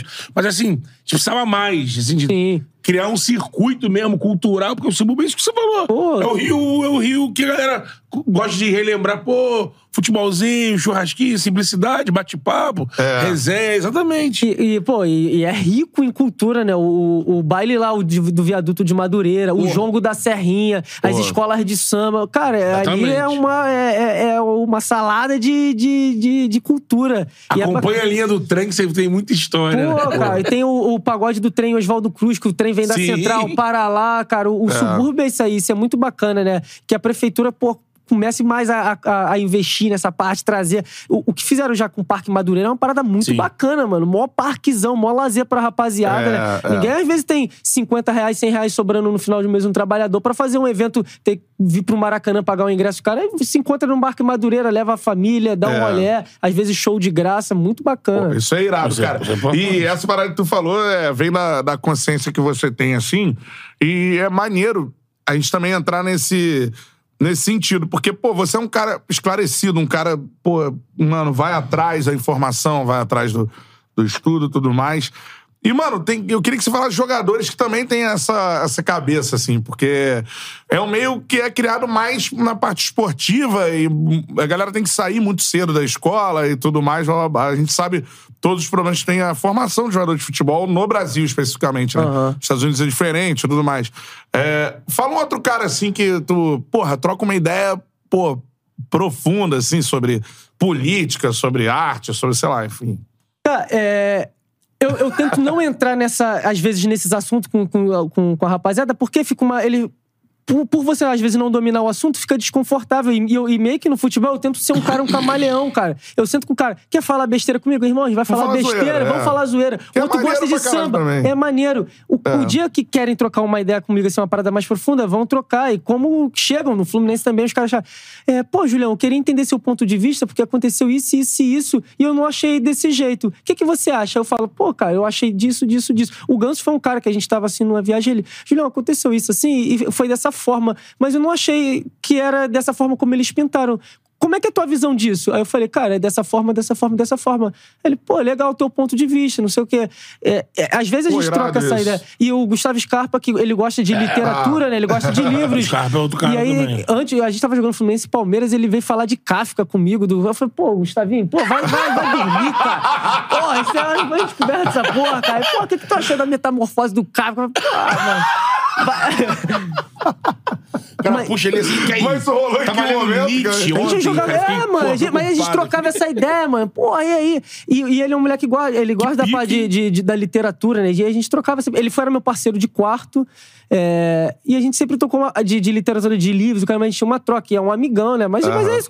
A gente troca é, essa ideia ali por cinco minutos, depois tá falando de bobeira, tá falando de outras paradas, zoeira, né? é. Porque senão você, você é o chatão, pô. Eu só Pô, falo é, disso, só falo isso, só é, pinto disso. porra. O- e eu, cara, eu, eu, eu me amarro em, em, né, falar sobre parte social, parte política, tudo isso. Mas se não vierem falar comigo sobre isso, eu vou passar o ano inteiro sem falar sobre isso. Porque eu quero estar Isso com é meus maneiro, amigos, brother. cara. Eu quero, eu quero conversar com a rapaziada, sabe? Senão você acaba se afastando da rapaziada. É, eu, é. eu vou ficar o tempo inteiro mostrando pra eles que eu tenho informação, que eu tenho isso. É, eu não quero ser esse cara. né, É, vezes, mano, né? é bobeira, pô. Rotando conhecimento. Pô, pra É pra quê, ser mano? utilizado quando é necessário ser utilizado. Sabe, pra quê? Só pra mostrar que você sabe daquele determinado assunto? Se a É. gente não entrar nesse assunto, eu não vou falar sobre esse assunto. A gente vai falar de tudo menos desse Mas só assunto. vou explicar, esse bagulho do Kafka foi, foi em que momento, assim? Mano, acho que foi Fluminense e Palmeiras, a gente tava jogando. A gente, aí Ele falou tava do- no Palmeiras já? Entre uma bolacha do leite No condensado e outra. Ele- porra, do Kafka, porra. mano. Pô, Gustavo, vai dormir, mano. Pô, depois a gente fala sobre isso, cara. Cara, mas ele é um moleque muito, muito bom, mano. É um moleque purão, É, bom né? pra caraca e, e craque, mano. Ele é um moleque craque, diferente. Você pode ver aí quantos jogos o Palmeiras não pontuou por um, um escanteio bem batido dele, uma falta bem batida, um passe, uma assistência. Esse cara dava mais de 15 assistências por temporada. É. Sabia? Ele jogava de extremo, jogava de, de, de um, de um box to box, jogava mais à frente. A leitura dele de jogo é muito boa, cara. Aham. Eu torço pra ele muito pô, pegar uma sequência lá na, na, na Inglaterra, Inglaterra, porque ele tem um conhecimento tático de campo muito bom, uma leitura muito boa, mano. E E, e o- e jogador ele se mostra diferente nisso, né? Quantas vezes o Palmeiras não pontuou por causa de um gol, uma assistência Não, dele, ano mano? passado, foi ano passado? Ele foi o melhor jogador, jogador brasileiro, né? Com, É. com méritos total. O mérito, é. é. Anda E, de skate. Anda de skate, toca violão e faz cubo mágico. E come bolacha com leite condensado. Ele foi recebido pelo- pelos os ingleses descobriram isso, irmão. Os torcedores lá encontraram com ele depois do treino deram pra ele pacote de biscoito e leite condensado pra comer. A Cleide mandou aqui, ó. Eu aceitaria o Scarpa de, de boa de volta no Flu. Porra. Pô, todo mundo, qualquer torcedor. Olha cara né? Pô, vamos. Deixa isso pra lá, vamos esquecer o que passou, vem Esquece, pra cá, é. cara. É, Pô, é pô. ótimo jogador, mano. E agora, imagina o Scarpa com, esse, com, esse, com essa cabeça que ele tem na Europa agora, né? o que ele deve estar de abi- absorvendo de cultura mesmo, de coisa, né? É, mano. Ele- A bola da bola, porque o campeonato- ele tá na melhor liga do mundo, então, pô, taticamente, ele vai. Ele gosta, então ele vai. Com certeza ele vai melhorar, ele vai absorver muita coisa. E na vida social, né? O cara tá na, porra, um dos berços da cultura ocidental, né? pô? Pô, e, e eu não sei se fica perto de Londres ou não, né? Mas, pô, Londres é irado, cara. Os museus de graça, cara. É. Pra você dar um rolezão final de semana. Ele vai ter. Ué. Ele é roqueiro, vai ter umas bandas lá, uns shows maneiros pra ele assistir. Bacana, cara. Eu acho que talvez por isso também tenha sido uma Ele vontade queria, dele né? sair, É, pô. era uma pegar- vontade. Além de ser um craque, é um moleque com, com a cabeça boa demais, mano. Torço muito Sim. por ele. E disso que você falou, você não, não- de não querer ser o chatão. Mas você teve problemas de ser um cara de pensar diferente do meio, assim? Mano, Não. nunca tive problema. Porque eu acho que. Eu, eu enxergo a inteligência não com- pela quantidade de informação que você tem, mas acho que a forma como você se adapta nos lugares, cara. Eu acho que um cara inteligente é isso. É você se sentar em- numa mesa e você trocar ideia com, com qualquer. É. Você chega num ambiente e você se adapta àquele ambiente. Sem limitação. Sem limitação, cara. É. Eu nunca tive problema, nunca fui um cara intransigente também de, de não aceitar uma opinião diferente. Sempre troquei ideia. Se o cara quiser pra mim, quer passar uma parada que ele enxerga que seja diferente de mim, ele quer escutar a minha opinião, beleza. Se não escutar também, segue o baile. Mas eu acho que a inteligência do ser humano tá na, na capacidade dela se adaptar nesses ambientes. E eu fui todo do futebol desde muito cedo e, pô. te- Criei laços, amizades muito fortes, ainda mais com os profissionais que não são jogadores também, né? Seu amigo, Aham. pô, o Felipe, que é o fisioterapeuta, filho do Filé, que é um amigão. A Renatinha, que é a, que é a nossa nutricionista no Fluminense. Vai fazendo, pega, vai pegando uma amizade Pô, de é verdade de e leva pra também, vida é. inteira. As pessoas estão no dia a dia ali com a gente. E, e, e não é- é só esse papo de vestiário, né? Mas eu nunca tive problema, não. E pelo contrário, cara, eu sempre tive o respeito de todos por não ser esse cara, né? Pô, muito legal E sempre isso. fui muito acessível. Quem quiser chegar Ah. pra mim, quer. Porque o, o, o jeito que eu penso, não, não existe um jeito certo e errado. Teve o jeito da, da minha vivência, das pessoas que passaram pela minha vida que fez eu enxergar a vida dessa forma, né? E você É de coisa você leu, de coisa que você é, foi atrás e tudo mais, né? Também, né? E, e eu, quando a pessoa senta pra conversar comigo, até com uma, com uma visão diferente da minha, eu tentar explicar pra ela que eu penso dessa forma pela minha vivência, mas às vezes ela teve uma vivência diferente, pessoas passaram pela vida dela diferente, ela teve experiência diferente, eu tenho que entender esse lado também, cara. É, é, é, é essa a visão que ela tem de mundo e a gente tá junto nessa. Não é eu tentar convencer ela de alguma parada, ninguém tem que convencer nada de ninguém, né?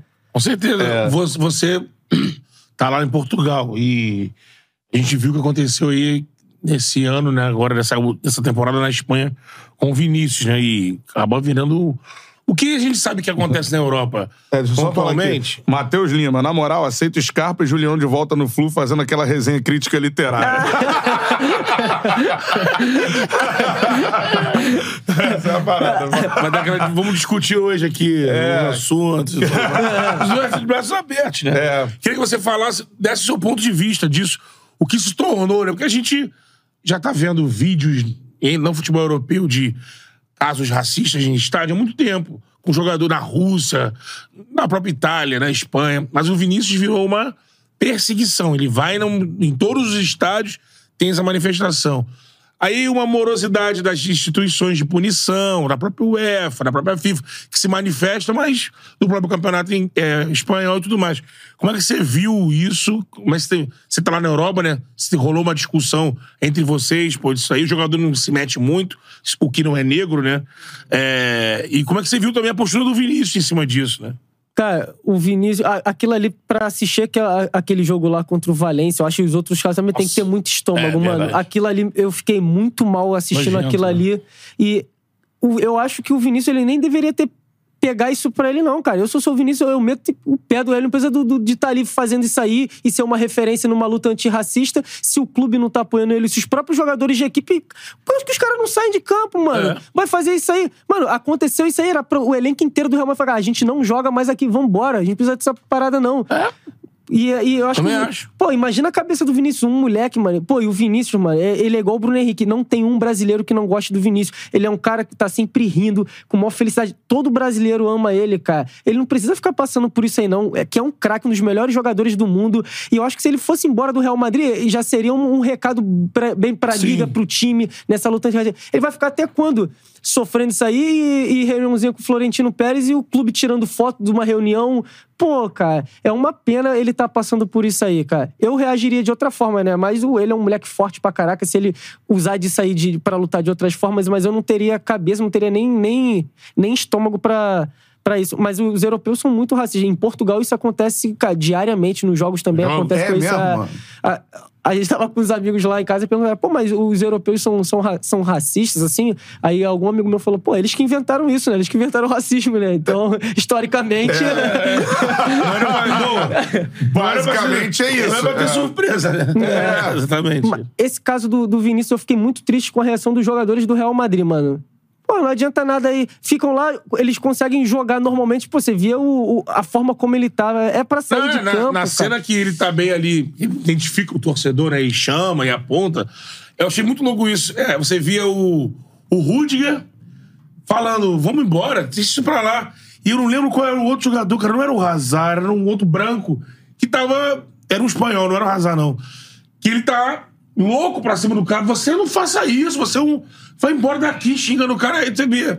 Você tá falando, às vezes, o jogador preto como o Vinícius tava numa postura meio de que assim, sabe, não, não tá com essa consciência de, cara, isso aqui é errado, ou se já acostumou, Sim. já normalizou, E né? por quantas Ah, vamos vezes- lá, vamos embora, vamos embora. Por quantas vezes o Rudiger também não deve ter escutado isso aí e, e, e pra ele é, normalizou ele a parada. Só que eu acho que é, esse debate no Brasil, cara, eu morando em Portugal, eu percebi que a gente tá muito evoluído, muito nesse, nesses debates do antirracismo, da homofobia, cresceu machismo. aqui, né? Muito, cara. A gente tá muito na frente deles. Eles são um, um- um povo.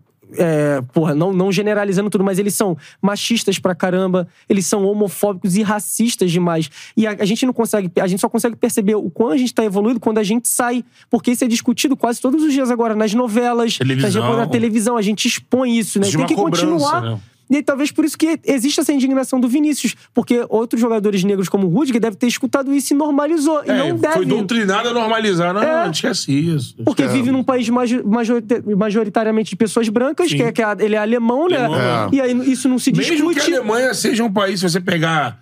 Eu não- nunca me aprofundei a isso, mas vendo assim de longe, pela herança do nazismo e tudo mais, eles são muito incomodados e tentam. É, Contra o É, nazismo, reverter tentam isso, reverter né? isso. Essa né? imagem, é. Eles tentam isso. Você- vê nos números, você vê até na, nas- nos posicionamentos né, da, da Alemanha, né, em relação à guerra, a relação aos refugiados e tudo mais. Só que o Rudiger teve uma postura de um, um conformado. Não, não, pra que que brigar? Não briga, não. Enquanto você. Bom esse teu ponto de vista, né? É. Porque esse estágio nosso que a gente, que você identificou que a gente está acima, é encarado aqui no Brasil como radicalismo. É. Por, por uma parte. Uma parte E provavelmente são pessoas brancas, né? Sim, Que ficam com sim. esse discurso aí, é, pô, é censura falar sobre racismo. é- Lacração. É, lacração, pô, querem me censurar, eu não posso falar minha, minha, minha parada racista. É. Pô, e, e são pessoas brancas que falam isso. Sim, sim. não. Mas ah, realmente a gente está muito evoluído e a gente tem pessoas de referências no jornalismo, na televisão, jogadores que são pessoas pretas. A, a gente, eu, eu quando a- isso, cara, foi um salto muito grande porque quando eu era pequeno, né, isso não tem muito tempo, mas eu não lembro de ter é, pessoas com referência de beleza preta na TV, Zero. no galã. E agora a gente já tem, cara. É. A gente já tem essa- essas pessoas é, que são referências. Pô, a Maju, cara. A Maju. é, é, a Isa, mano, a cantora, Sim. o Vinícius Júnior, Lázaro Ramos, mano, são atores, são músicos. E essa. Ontem, pô, eu tava no show do Xande Pilares, cara. Caraca, Xande, nossas referências referência. da música, da beleza, da arte são pessoas pretas. E que, que, que bom que são, né? Que continue sendo, que a gente continue debatendo isso. Com certeza. Porque o Bra- Bra- Brasil é de, é de maioria de pessoas Exato, pretas, né, é, cara? exatamente. É. E é uma coisa que o americano, que, pô, tem marcas assim profundas de um racismo, de uma segregação Uhum. É, quase que um apartheid teve nos Estados Unidos, né, nos anos Sim, 60, sim. 50. Você tem ônibus pra preto, ônibus pra branco, banheiro.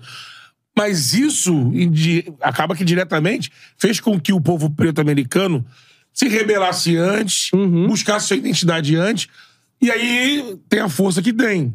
Tem a Sim. voz que tem hoje. Porque nós, eu acho que uma análise que a gente faz pro Brasil é que a gente, por muito tempo, ficou adormecido, porque o racismo, ele é aquele racismo aqui, aquele, sabe? Soft. É. É, um olhar. É do, aquele esse- ele me- meio que encoberto, né? Aham, é. Você vai ver ali dentro de um escritório entre brancos, e aí a vaga é pro preto. Não, esse negão não. É, é. Mas, assim, abertamente, ele se mantém. Ó, eu tenho muito amigo Pô, preto. ah. pô. Eu bebo cerveja na padaria com o negão lá tal. É coisa velada. Então É. isso deixou a galera muito adormecida. Mas hoje, graças a Deus, assim, tem um movimento que tá tentando e tá Pô, conseguindo mudar o discurso. Né? Ainda bem, cara. E os, Estados, os americanos nessa luta, né? E aí eu converso com alguns amigos também que existem dois, dois modos de você lutar contra o racismo, né? E os americanos são essa referência. Que tem o, o lado do Martin Luther King, que era um pastor que é no amor, ou do Malcolm X, X, irmão. E eu tô do lado do fogo. Malcolm X, que eu acho que che- chegou nesse ponto, cara. Não dá pra gente banalizar isso mais, não. Dá pra falar, pô, Virar fácil toda hora, né? Pô, pô, é, vamos entender, pô, ele tá aprendendo agora. Pô, irmão, tem 30 anos, tem 50 anos, tá aprendendo agora, acabou, não tem mais tempo pra isso não, É no isso aí. papinho. Eu É, penso que nem concordo. você. Eu também. Acabou, acabou o amor, mano. Já estamos há é. 300, 400 anos sendo É. escravizados, já acabou esse papinho do amor, vamos no diálogo não, mano. Já, Foi já muito no- importante você que tá na, na Europa falar sobre essa questão é, que a gente. A galera vai viajar pra Europa, né? Normalmente, né, a galera que tem condição de viajar pra Europa. Aham. É. Uma parte muito é, pequena do nosso país, assim. E a galera meio que normal. Ah, não, não é bem essa Espanha, não sei. Cara, tem que falar, a Europa é, é racista. racista, total, Na- cara. majoritariamente racista. Não é totalmente, mas é majoritariamente Contra racista. pretos, índios. É. Contra, E não só, tem xenofobia, questão de. de, você outras também vê nos Estados é. Unidos também, que é assim, do latino, tudo Sim, mais. mano. É, é isso. Eu percebi que eu não era uma pessoa branca quando eu saí do Brasil. Se, se a gente vai entrar agora aqui no ponto se eu sou uma pessoa negra, se eu sou uma pessoa parda, aí, aí já é outro debate que é o colorismo, eu, e aí eu não. Eu não, é, é sobre identificação, mas não vou entrar nessa parte. Eu vou entrar que eu percebi que eu não era branco quando eu saí est- do, do Brasil, que eu morei na Eslováquia, e eu passei um ano na Eslováquia, eu comprava todos os dias no mesmo mercado e eu era seguido pelo mesmo segurança do mercado. Ele ficava atrás de mim achando que eu ia roubar todo dia a mesma parada É, exatamente. nos Estados Unidos. Eu fui jogar pela CONCACAF nos Estados Unidos. E era na Nicarágua, cara. Existiam duas pessoas não brancas no- no- nesse jogo, no time, que era eu e o atacante. E toda vez que a gente pegava a bola, ficavam fazendo som de macaco. E aquilo ali pra mim foi um choque. Aí, depois que eu fui reparar que eu era uma. que só tinha eu e ele. E os caras estavam do meu lado. E aí tive que parar o jogo, falar com o delegado da partida, teve que anunciar tudo aquilo. Isso na Nicarágua, que é um país que não é o país, não é uma Noruega, né? É. Eu percebi que eu não era uma pessoa branca quando eu saí, porque aqui nas vivências, eu, pelo, pelo, pelo, por eu ser uma pessoa é, de cor escura, mas não tão retinta, eu não, não- talvez não tenha percebido Não. isso, não foi uma parada escancarada. Isso você tinha quantos anos? Isso eu tinha deze- 18, 19 anos. É, eu já contei aqui no Charla. Eu me identifiquei como homem preto ali também. Quando eu, como, como? Quando eu saí da, de, da Taquara, de Jacarepaguá, e fui morar na Barra. Lá na, num bairro de uma classe média baixa, vamos dizer assim, eu passo batido, porque tem o negro, o negro retinto, né? Sim, sim. com o cara que. Que aí é- o brasileiro é acostumado com isso, né? Ele olha, ah, não, ali é o preto. Aham. E aí, agora eu fui morar na Barra, já não tinha o preto retinto. Assim, Aham. na rua, menos, bem menos. Então, aí eu já na escola, Já ouvi pela primeira vez o apelido de ah, ô, azeitona preta, sei o quê. Eu falei, Uhum. acho que estão me chamando de. Aí, meu irmão, todo um processo de entendimento. É o que você falou, você, aqui no Brasil, não te trata como preto. É, é pardo, é moreno, Uhum. É. tem isso culturalmente, né? Eu- Já é diferente com o americano. O americano não quer saber da cor. Ele, ele sabe. Você pode estar assim, você vai ser um latino. Total, Você é eu sou latino. latino. é. E aí é isso, a gente percebe isso fora do Brasil, que aí você percebe seus traços. Ah, ele, tem a, ele tem a boca de preto, ele tem o nariz do preto. muito ele tem- louco, né? Mano, é bizarro. E na Eslováquia, os, os- eu teve um jogo que um cara, um eslovaco botou o dedo na minha cara e me chamou de Gips, que é cigano lá, né? Sim. Que os ciganos são, pô, é, tratados de forma mal lá, pejorativa. É, preconceituosa. o cara, Gips, Gips começou a, falar assim e eu falei, caralho. Foi, foi um choque ter saído do Brasil. E que bom, né? Que foi. Que bom que eu me aprofundei mais nesse assunto, é, eu ter passado por algumas situações que isso fez com que eu me aprofundasse mais nesse debate. É, pô, muito Foda, legal. Foda, pô, foda. espetacular. Até botando Seu aqui no relato, chat, cara. entre entre babaquices que já estão escrevendo aqui, infelizmente.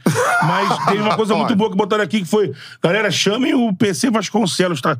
E ele tem na, na própria Globo falado mais sobre isso. É. E ele foi no, no Mundo GV, se eu não me engano. Foi agora. Eu não assisti ainda, mas Braço pelo, pro GV também. Abraço pro GV. É.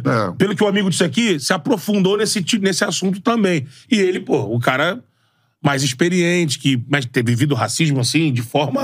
É, não, e a galera Pesada, quer... né? É porque a galera acha que você falar sobre o problema, você militar, né, de uma forma... Não, o problema, ele existe.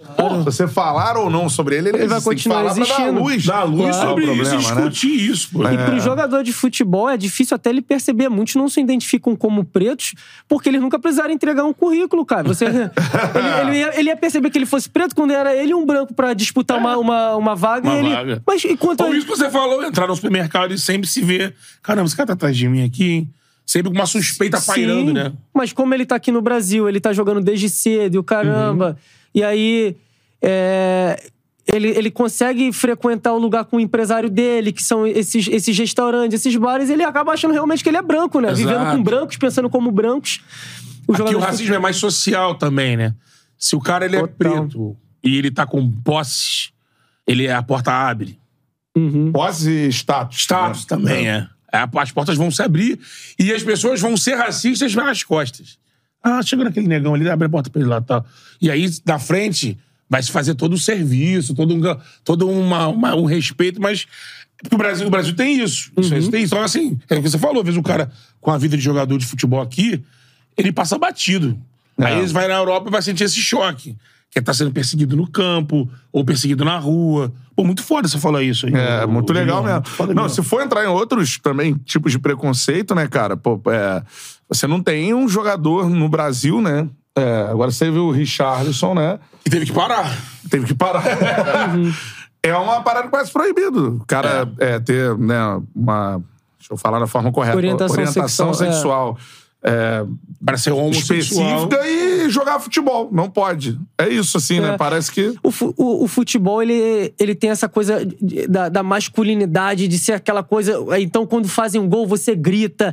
os torcedores querem se matar pra mostrar quem é mais forte. E o jogador de futebol, naquela disputa, ele vai e grita na cara do outro. Então, talvez isso. Faz Essa... uma arena de gladiadores, É, né? cara, fica uma arena lá e você tenta mostrar. Emulando isso aí. Essa, essa masculinidade, eu sou muito forte, olha só como eu, eu sou mais forte que ele. Aí Você derruba o cara no chão e você grita na cara dele.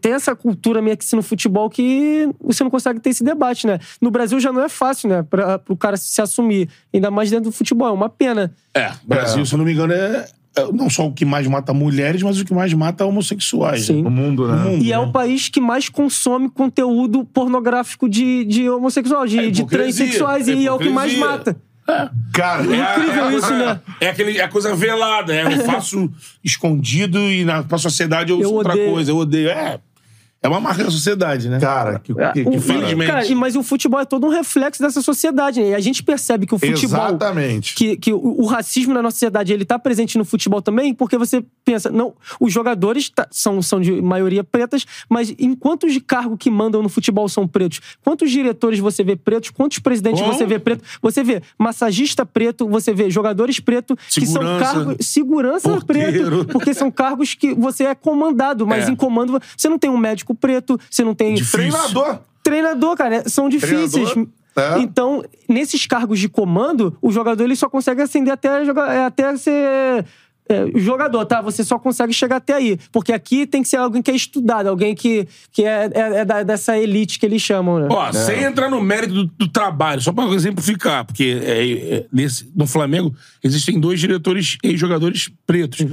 E que são alvo de crítica o tempo todo. E eu, geralmente, repito, sem querer entrar no mérito do trabalho, mas eu, eu vejo tantas vezes na rede social, o Flamengo quando tá numa fase ruim, elegeu o Juan e o Soldado, o Fabinho.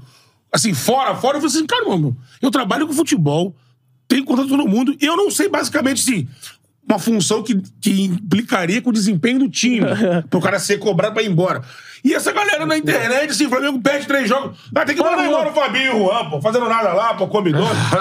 eu, eu desafio pra se alguém consegue me detalhar e me falar assim: olha, o Fabinho, a função dele é essa, essa, essa. Ele está fazendo mal. Interferiu É. ao time. Não, do nada, sim. Aí o time volta ganhando e ninguém fala nada. Aí o time perde.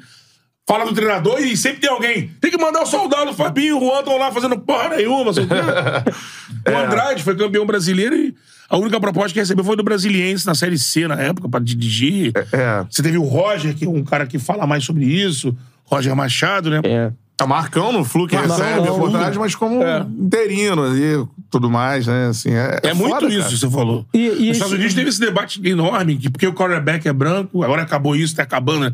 E por que que o preto só corre, só é o wide É, receiver. teve, a, a- teve o Colin Kaepernick, que, Sim. né, fim, se Pô, que é incrível. Ainda bem que a gente tem atletas com, com- que sejam essa referência de luta, É. né, cara? Isso que você falou, isso é, isso é com, com preto no, no futebol. As- muitas das vezes aqui no, no sul, no sudeste, nordestino também, os caras pegam os caras pra Cristo. Muito. Porque querem, pô. Escolhe Sim. o cara lá e. O nordestino sofre xenofobia muito, é foda, sofre mano. muito, sofre É, muito. o Vanderlei Anjos tá aqui, ó. O amazonense sofre mais preconceito aí é, para São Paulo e pro sul do país. Tem essa questão de regionalismo aqui É, o, também no o- Rio. o nortista, o nordestino é, mano. E, É. e realmente sofrem mesmo. E a gente tem que estar se policiando todos os dias, porque por mais que a gente tenha esse, esse nível de esclarecimento, a gente ainda, todos os dias, a gente vai cometendo vários vacilos, a gente tem que estar ali. E com os amigos também, né, mano? Não normaliza falar, pô, cara, não fala dessa forma, fala dessa forma. O caraca, É. pra, pra não machucar ninguém, né, mano? Sim. E o, nós aqui do, do Sudeste, do Sul, a gente realmente a gente cresce com esse preconceito, com as nossas falas, com nossas paradas, a gente tem que estar todo dia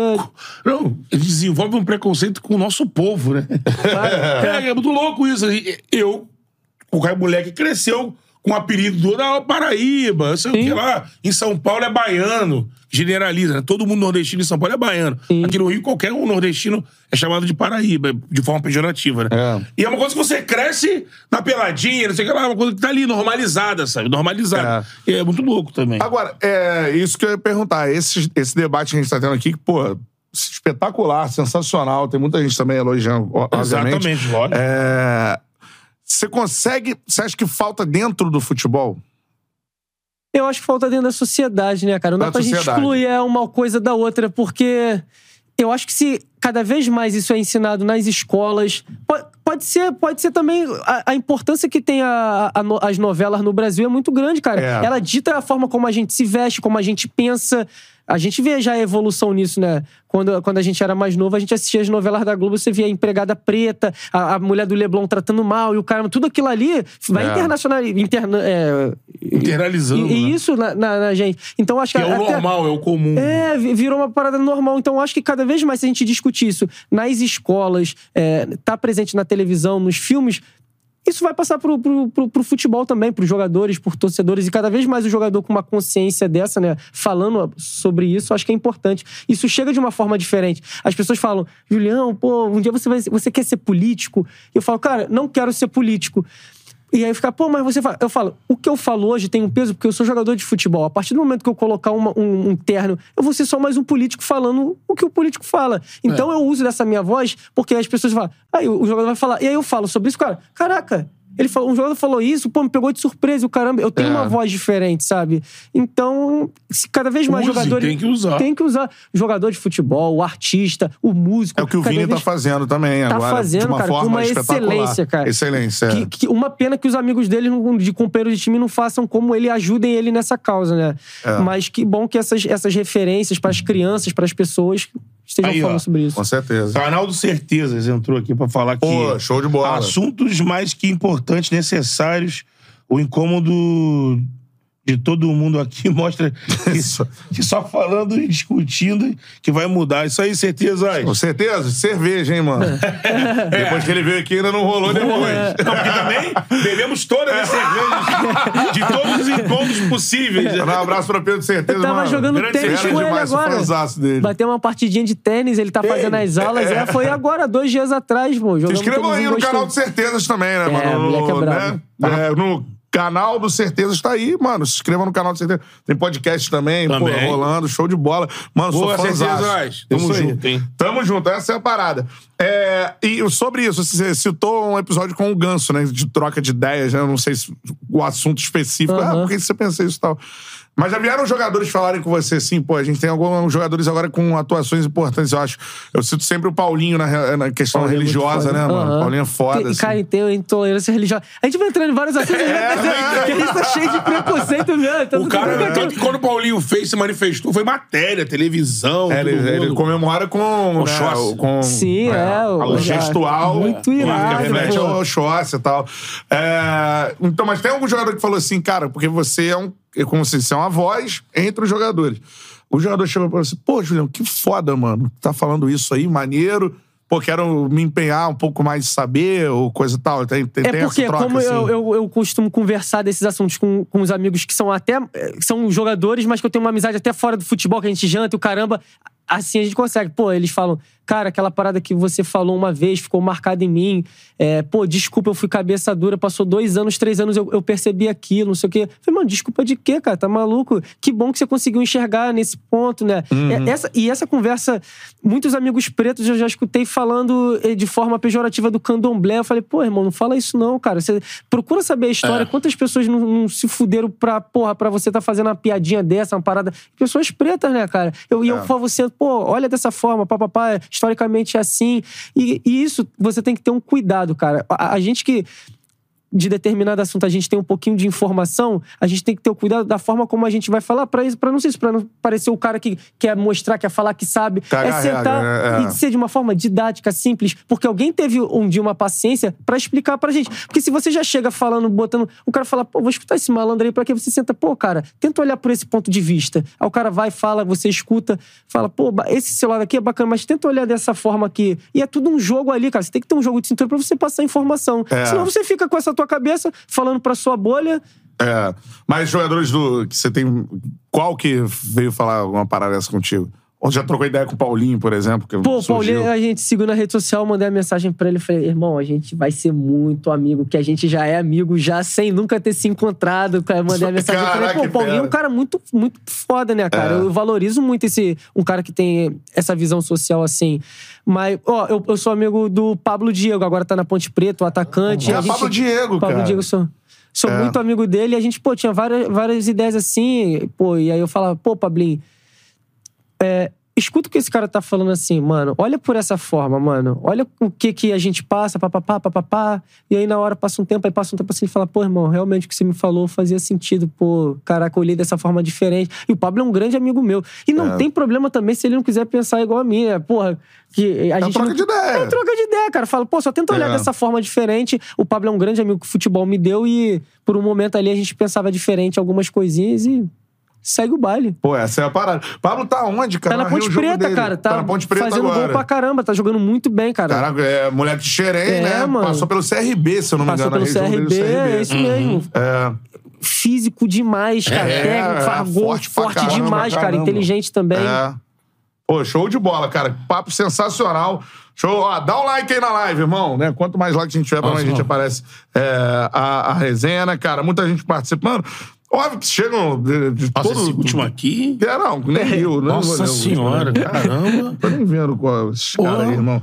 Bando de... Não, porque chega muito babaca pra comentar. Essa que é a grande realidade. Não, essa Mas, aqui, enfim. essa aqui me deu até embrulho no estômago, né? É, então. enfim. Já tomou um banho esse maluco aí, não vou nem falar o nome dele. Mandando Jorge Grilo aqui, parabéns, uma das melhores entrevistas do canal, muito legal as opiniões é, do Igor. É, o Rodrigo Scott também tá elogiando por aqui, a Joyce Ferreira, é, o Juan Dias também, Charla, como sempre, dando aula, mostrando que o futebol, o futebol muito além de dentro de campo, usando a fama de vocês para conscientizar a galera. E também é uma, né, um- uma obrigação nossa, né, Beto Júnior? Ligação. Se a gente tá na. Ah. podendo ter voz, né? Podendo ter, um microfone na frente. É muito. Ter um microfone à sua disposição por uma, duas horas. É. Graças a Deus, no, no- numa- aqui numa plataforma onde a gente tem uma galera, um número considerável de gente seguindo a gente, onde a nossa voz, graças a Deus, alcança, tudo mais, é uma responsabilidade.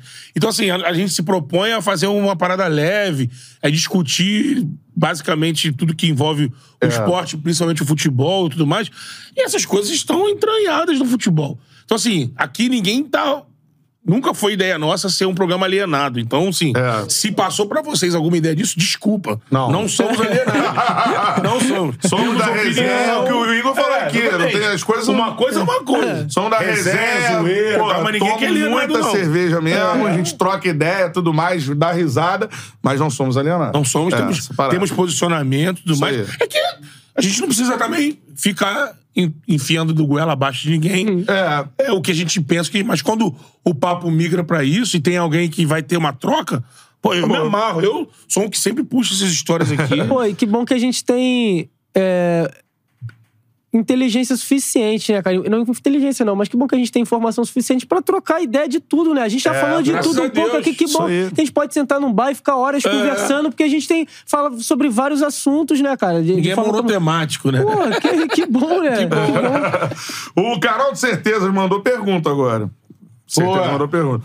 Ô, Júlio, como é escolher falar e tocar nesses assuntos e renunciar à popularidade e simpatia de uma grande parte dos torcedores? Em algum É. momento já se arrependeu?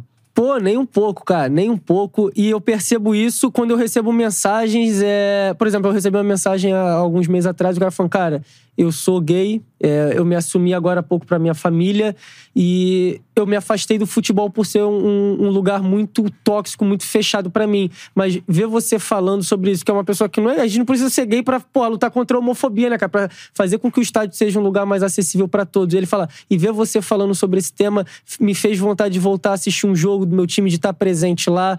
E aí, quando eu vou jogar em, em estádios, eu tava aqui no Fluminense, ia pra cada estádio do, do Brasil e você. É, receber um carinho, uma mensagem de torcedores rivais, cara, pô, isso é muito bacana. O esporte vai muito mais do que isso, né? E isso que, esses comentários que você recebe aí da galera contra, ah, o caramba, isso não é assunto, isso não é do futebol. Os americanos passam isso, o LeBron James passou sobre isso, É. ele usou um tênis, né, que é Motan Atlético, que é mais do que um atleta, porque fizeram uma crítica pra ele. Você não deve falar sobre isso, porque você é um atleta. É. Ele botou no tênis dele, eu sou mais que um atleta. E nós somos mais do que um atleta. A gente tem. E a gente vai usar É. essa nossa voz. E vai incomodar mesmo. E a gente vai continuar incomodando, cara. Porque esses assuntos a gente precisa falar. A gente tá. Mas é corajoso, né? Cara, Com certeza você falou, você meio que abre mão de uma popularidade, né? É, é. Mas isso aí também. Pô, que- e eu fico feliz de abrir mão dessa popularidade, cara. Que bom, mano.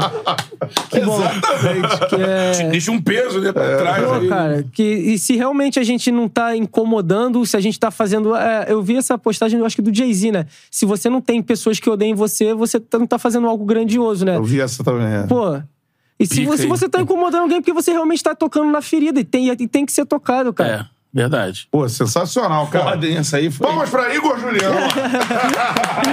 Foda, Igor. é, porra, muito foda, mano. Precisamos de Papo- mais papos assim. sabia? Exatamente, papo espetacular. Próximo vai ter uma garrafa de vinho aqui Tem um papo pra gente tomar. elogiar que a aí gente. sim, cara. Pô, dois papos que a gente entrou também no. é, é, em coisas sociais e tudo mais, importantíssimos que a gente teve aqui com a Fabi. Fabi. Fabi é muito foda, fera. mano. Ela é fera. E professor Luiz Antônio Simas, que é, duas vezes, fera porque a também. gente fica aqui assim aprendendo. né, mano? Tem a terceira com ele também. É, professor Luiz Antônio Simas, a gente tem que marcar uma serva É, é. no bode cheiroso. E ele tá agora com a da esposa dele. Outro dia, cara, eu, porra, eu fiquei assim, caraca, eu fui levar ele em casa, né, de carro, dar uma carona pra ele e tal. Aí, pô, ele tinha feito uma música com D2, mano. Ele tava mostrando. No bote cheiroso, né? Olha aqui, ó. Tum, aí mostrou a música assim, daqui a pouco o D2 lançou agora, pô, lançou um trabalho É. foda. Tudo de samba, né? Samba, é, mas é Eu uma, uma música. uma parada diferente de samba. Ao Eu- invés de ele, ele fez o contrário do que ele fez no início da carreira. Sim, assim. sim. Botou elementos de rap no samba. Sim. Antes ele tinha botado elementos de samba no rap. Muito foda.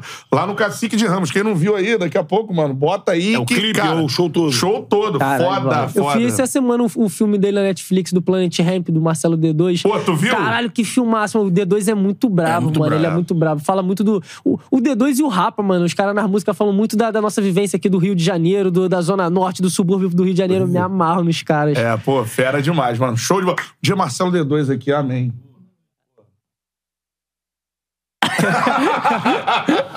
Miguelzinho é amigo do Santos, pô, tá maluco. Caralho, brabo. Apresentou, né? Apresentou, botou do lado do homem lá. Vendo o show do... A gente viu o show do Xamã, pô. Pô, Ali irado. do Gargarejo com o Santos lá, parceirão. Manda na brava. Ô, Julião, vamos mandar pizzas pro Julião aí, cara. Aí, né? É, você vai ficar aí no Rio até Provavelmente aí mais umas duas, três semanas, né? Até decidir aí a vida. Pô, tô me amarrando, mano. O Rio de Janeiro é diferente de tudo. Pô, Porra, é muito espetacular. bravo. e carreira daqui pra frente? Então, agora chegou o momento da gente analisar, né? Eu, eu pretendo ficar ali na Europa por causa disso, né, cara? Da minha parte mental, cara, é, eu consigo ter uma, uma relação com a, com a família. Tudo muda, mano. A relação que eu tenho com a minha esposa, que é uma relação quando eu tenho morando lá, é outra, Outra relação, parada. mano. De tranquilidade, de, de você não, não é, correlacionar a vitória com o seu bem-estar. O time perdeu, cara. É uma pena, perdemos. Vamos treinar pra caralho essa semana, mas, ô, amor, vamos jantar hoje, vamos tomar um café maneiro, vamos pra. Porque. A, Ah, a, o time nessa situação, o cara jantando, né? Tem essa. É muito bom. Exatamente isso. Pô, cara, porque a- as pessoas. Isso. Quem tá ao nosso redor, as pessoas que gostam da gente, estão dando esse suporte, elas não têm nada a ver com, com isso aí, cara. Não. Então, eu, por muitas vezes lá, eu fiquei sem jogar, fiquei 100 meses sem ir pra jogo, e eu chegava em casa, eu tinha minha esposa com o maior sorrisão me esperando todos os dias aí. Então, cara, isso aí não tem preço. E essa pessoa que eu preciso valorizar, eu preciso desconectar e aproveitar o tempo com ela, porque ela tá esse tempo inteiro comigo nas boas e nas ruins, e essas pessoas não, não merecem esse esse estresse que o futebol traz pra gente, não. Não, com certeza. Então vamos mandar uma pizza pro casal lá, mano. Pô, show de bola. Forneria original, vamos mandar duas pizzas lá pra tua casa. Ó, manda, manda o endereço direitinho, depois a gente combina o Tá. dia, o dia que tu quiser. Fechou. Ó, e pra você pra pedir a forneria original, o QR Code tá aqui na tela, apontou o celular pro QR Code, você cai no delivery da forneria, Isso bota aí. o cupom CHARLA10, que você ganha 10% de desconto em qualquer pedido que você fizer, beleza? Hoje é sexta-feira, né, irmão? Pô, sextou, hoje eu acho que eu vou lançar ali. Vai pedir uma romana, toma um. Sabe qual é a vinhozão. melhor deles? A Ah. de calabresa paulista, mano. Porra. eu sou Porra, viciado é fera. nessa, essa é absurdo. Mas é sem absurdo. queijo? É sem queijo, é. É. Eu, eu- esse vagabundo vai ficar puto aí também, né? Mas cara, não tem queijo. Porra, irmão, é a calabresa paulista que é um aço. É, vem uma aí né, nessa pegada, vem uma aí que a gente não pode falar que eles vão lançar uns Ah, é? sabores aí, a gente já experimentou já. Porra. Picante. É, tem uma É aí bom, é bom, braba, é bom, é bom, braba. hein? Seguinte, ó, forneria original, peça sua, coloque o cupom CHARLA10, Doutor Forneria, Dona Forneria, tamo junto sempre, beleza? E outra parada, meu parceiro Beto Jura tá aqui, né? Só pra dar, uma brin- fezinha. pra dar uma brincada, irmão. Essa é a, é a pegada da KTO. Tá vendo o jogo ali, tem um dinheirinho ali, pá, parado, pum. Amistosos, rolando. Né? Amistosos, seleções. É, assim, na Europa eles inventaram o Nations Guiné, League pô. pra dar um molho, mas é amistoso também. Pô, mas, olha, o jogo Holanda e Croácia É. foi brabo, E tava vendo Espanha e Itália. Espanha passou pra final, vai ser Passou? Espanha e Croácia. Tava, eu vi- tava um a um, não vi o final do jogo. É, eu tô torcendo pra caralho pra Croácia ganhar por causa do Modric, pô. É? É, pô, 37 anos, o cara Muito fez, fez gol de pênalti e tudo mais, joga pra caralho, né? Então eu acho que, pô, seria maneiro. É, eliminou a gente, né? Quê? É! Pelo Exatamente. Modric? Quando o Brasil rodou pra, pra, pra Croácia, você É um ficou absurdo, é um inadmissível, absurdo. Esse time aí, todo mundo, coisa. todo mundo joga na, na, na Croácia. Pô. Tem Brasil e Guiné, pô. Pô, tem mesmo. né? é amanhã, né? Pô, mas tem uma parada maneira. Vini Júnior com a 10 Não, da seleção. o Ramon Pô, meteu assim, a maneiro. seleção. É. Acho que eles acabaram a temporada todo mundo entrando de férias, o Ramonzinho, vai lá. É praticamente o time da Copa, sem o Neymar. da Copa, né? é. Danilo. Pareceria aí o Lucas na direita, né? Na Isso. esquerda, né? Não, acho que vai ser Alex Telles, É, mas beleza. botaram o time é. com ele lá, então Alex Telles tava na Copa, É. Vinícius. O Pombo disse que a nova é dele, mentira. Isso. Mas aí você pode, por exemplo, tá meio sem. Esse Brasil aí tá meio soço. É. Coloca uma pezinha no Brasil aí pra É, dar um molho vai no primeiro tempo É. tudo mais. Enfim, aposta aí. QR Code tá na tela, apontou o celular pro QR Code, você já cai na KTO. Bota o cupom CHARLA que você ganha 20% de bônus no primeiro depósito, beleza? Essa é a parada. Tamo junto.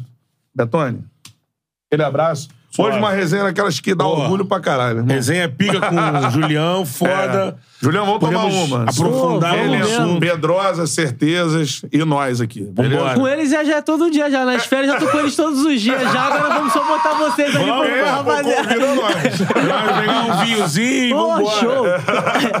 Valeu, galera. Tamo junto. Aquele abraço. Foi o Charla Sextou. Podcast. Sextou. Tchau, tchau. Valeu.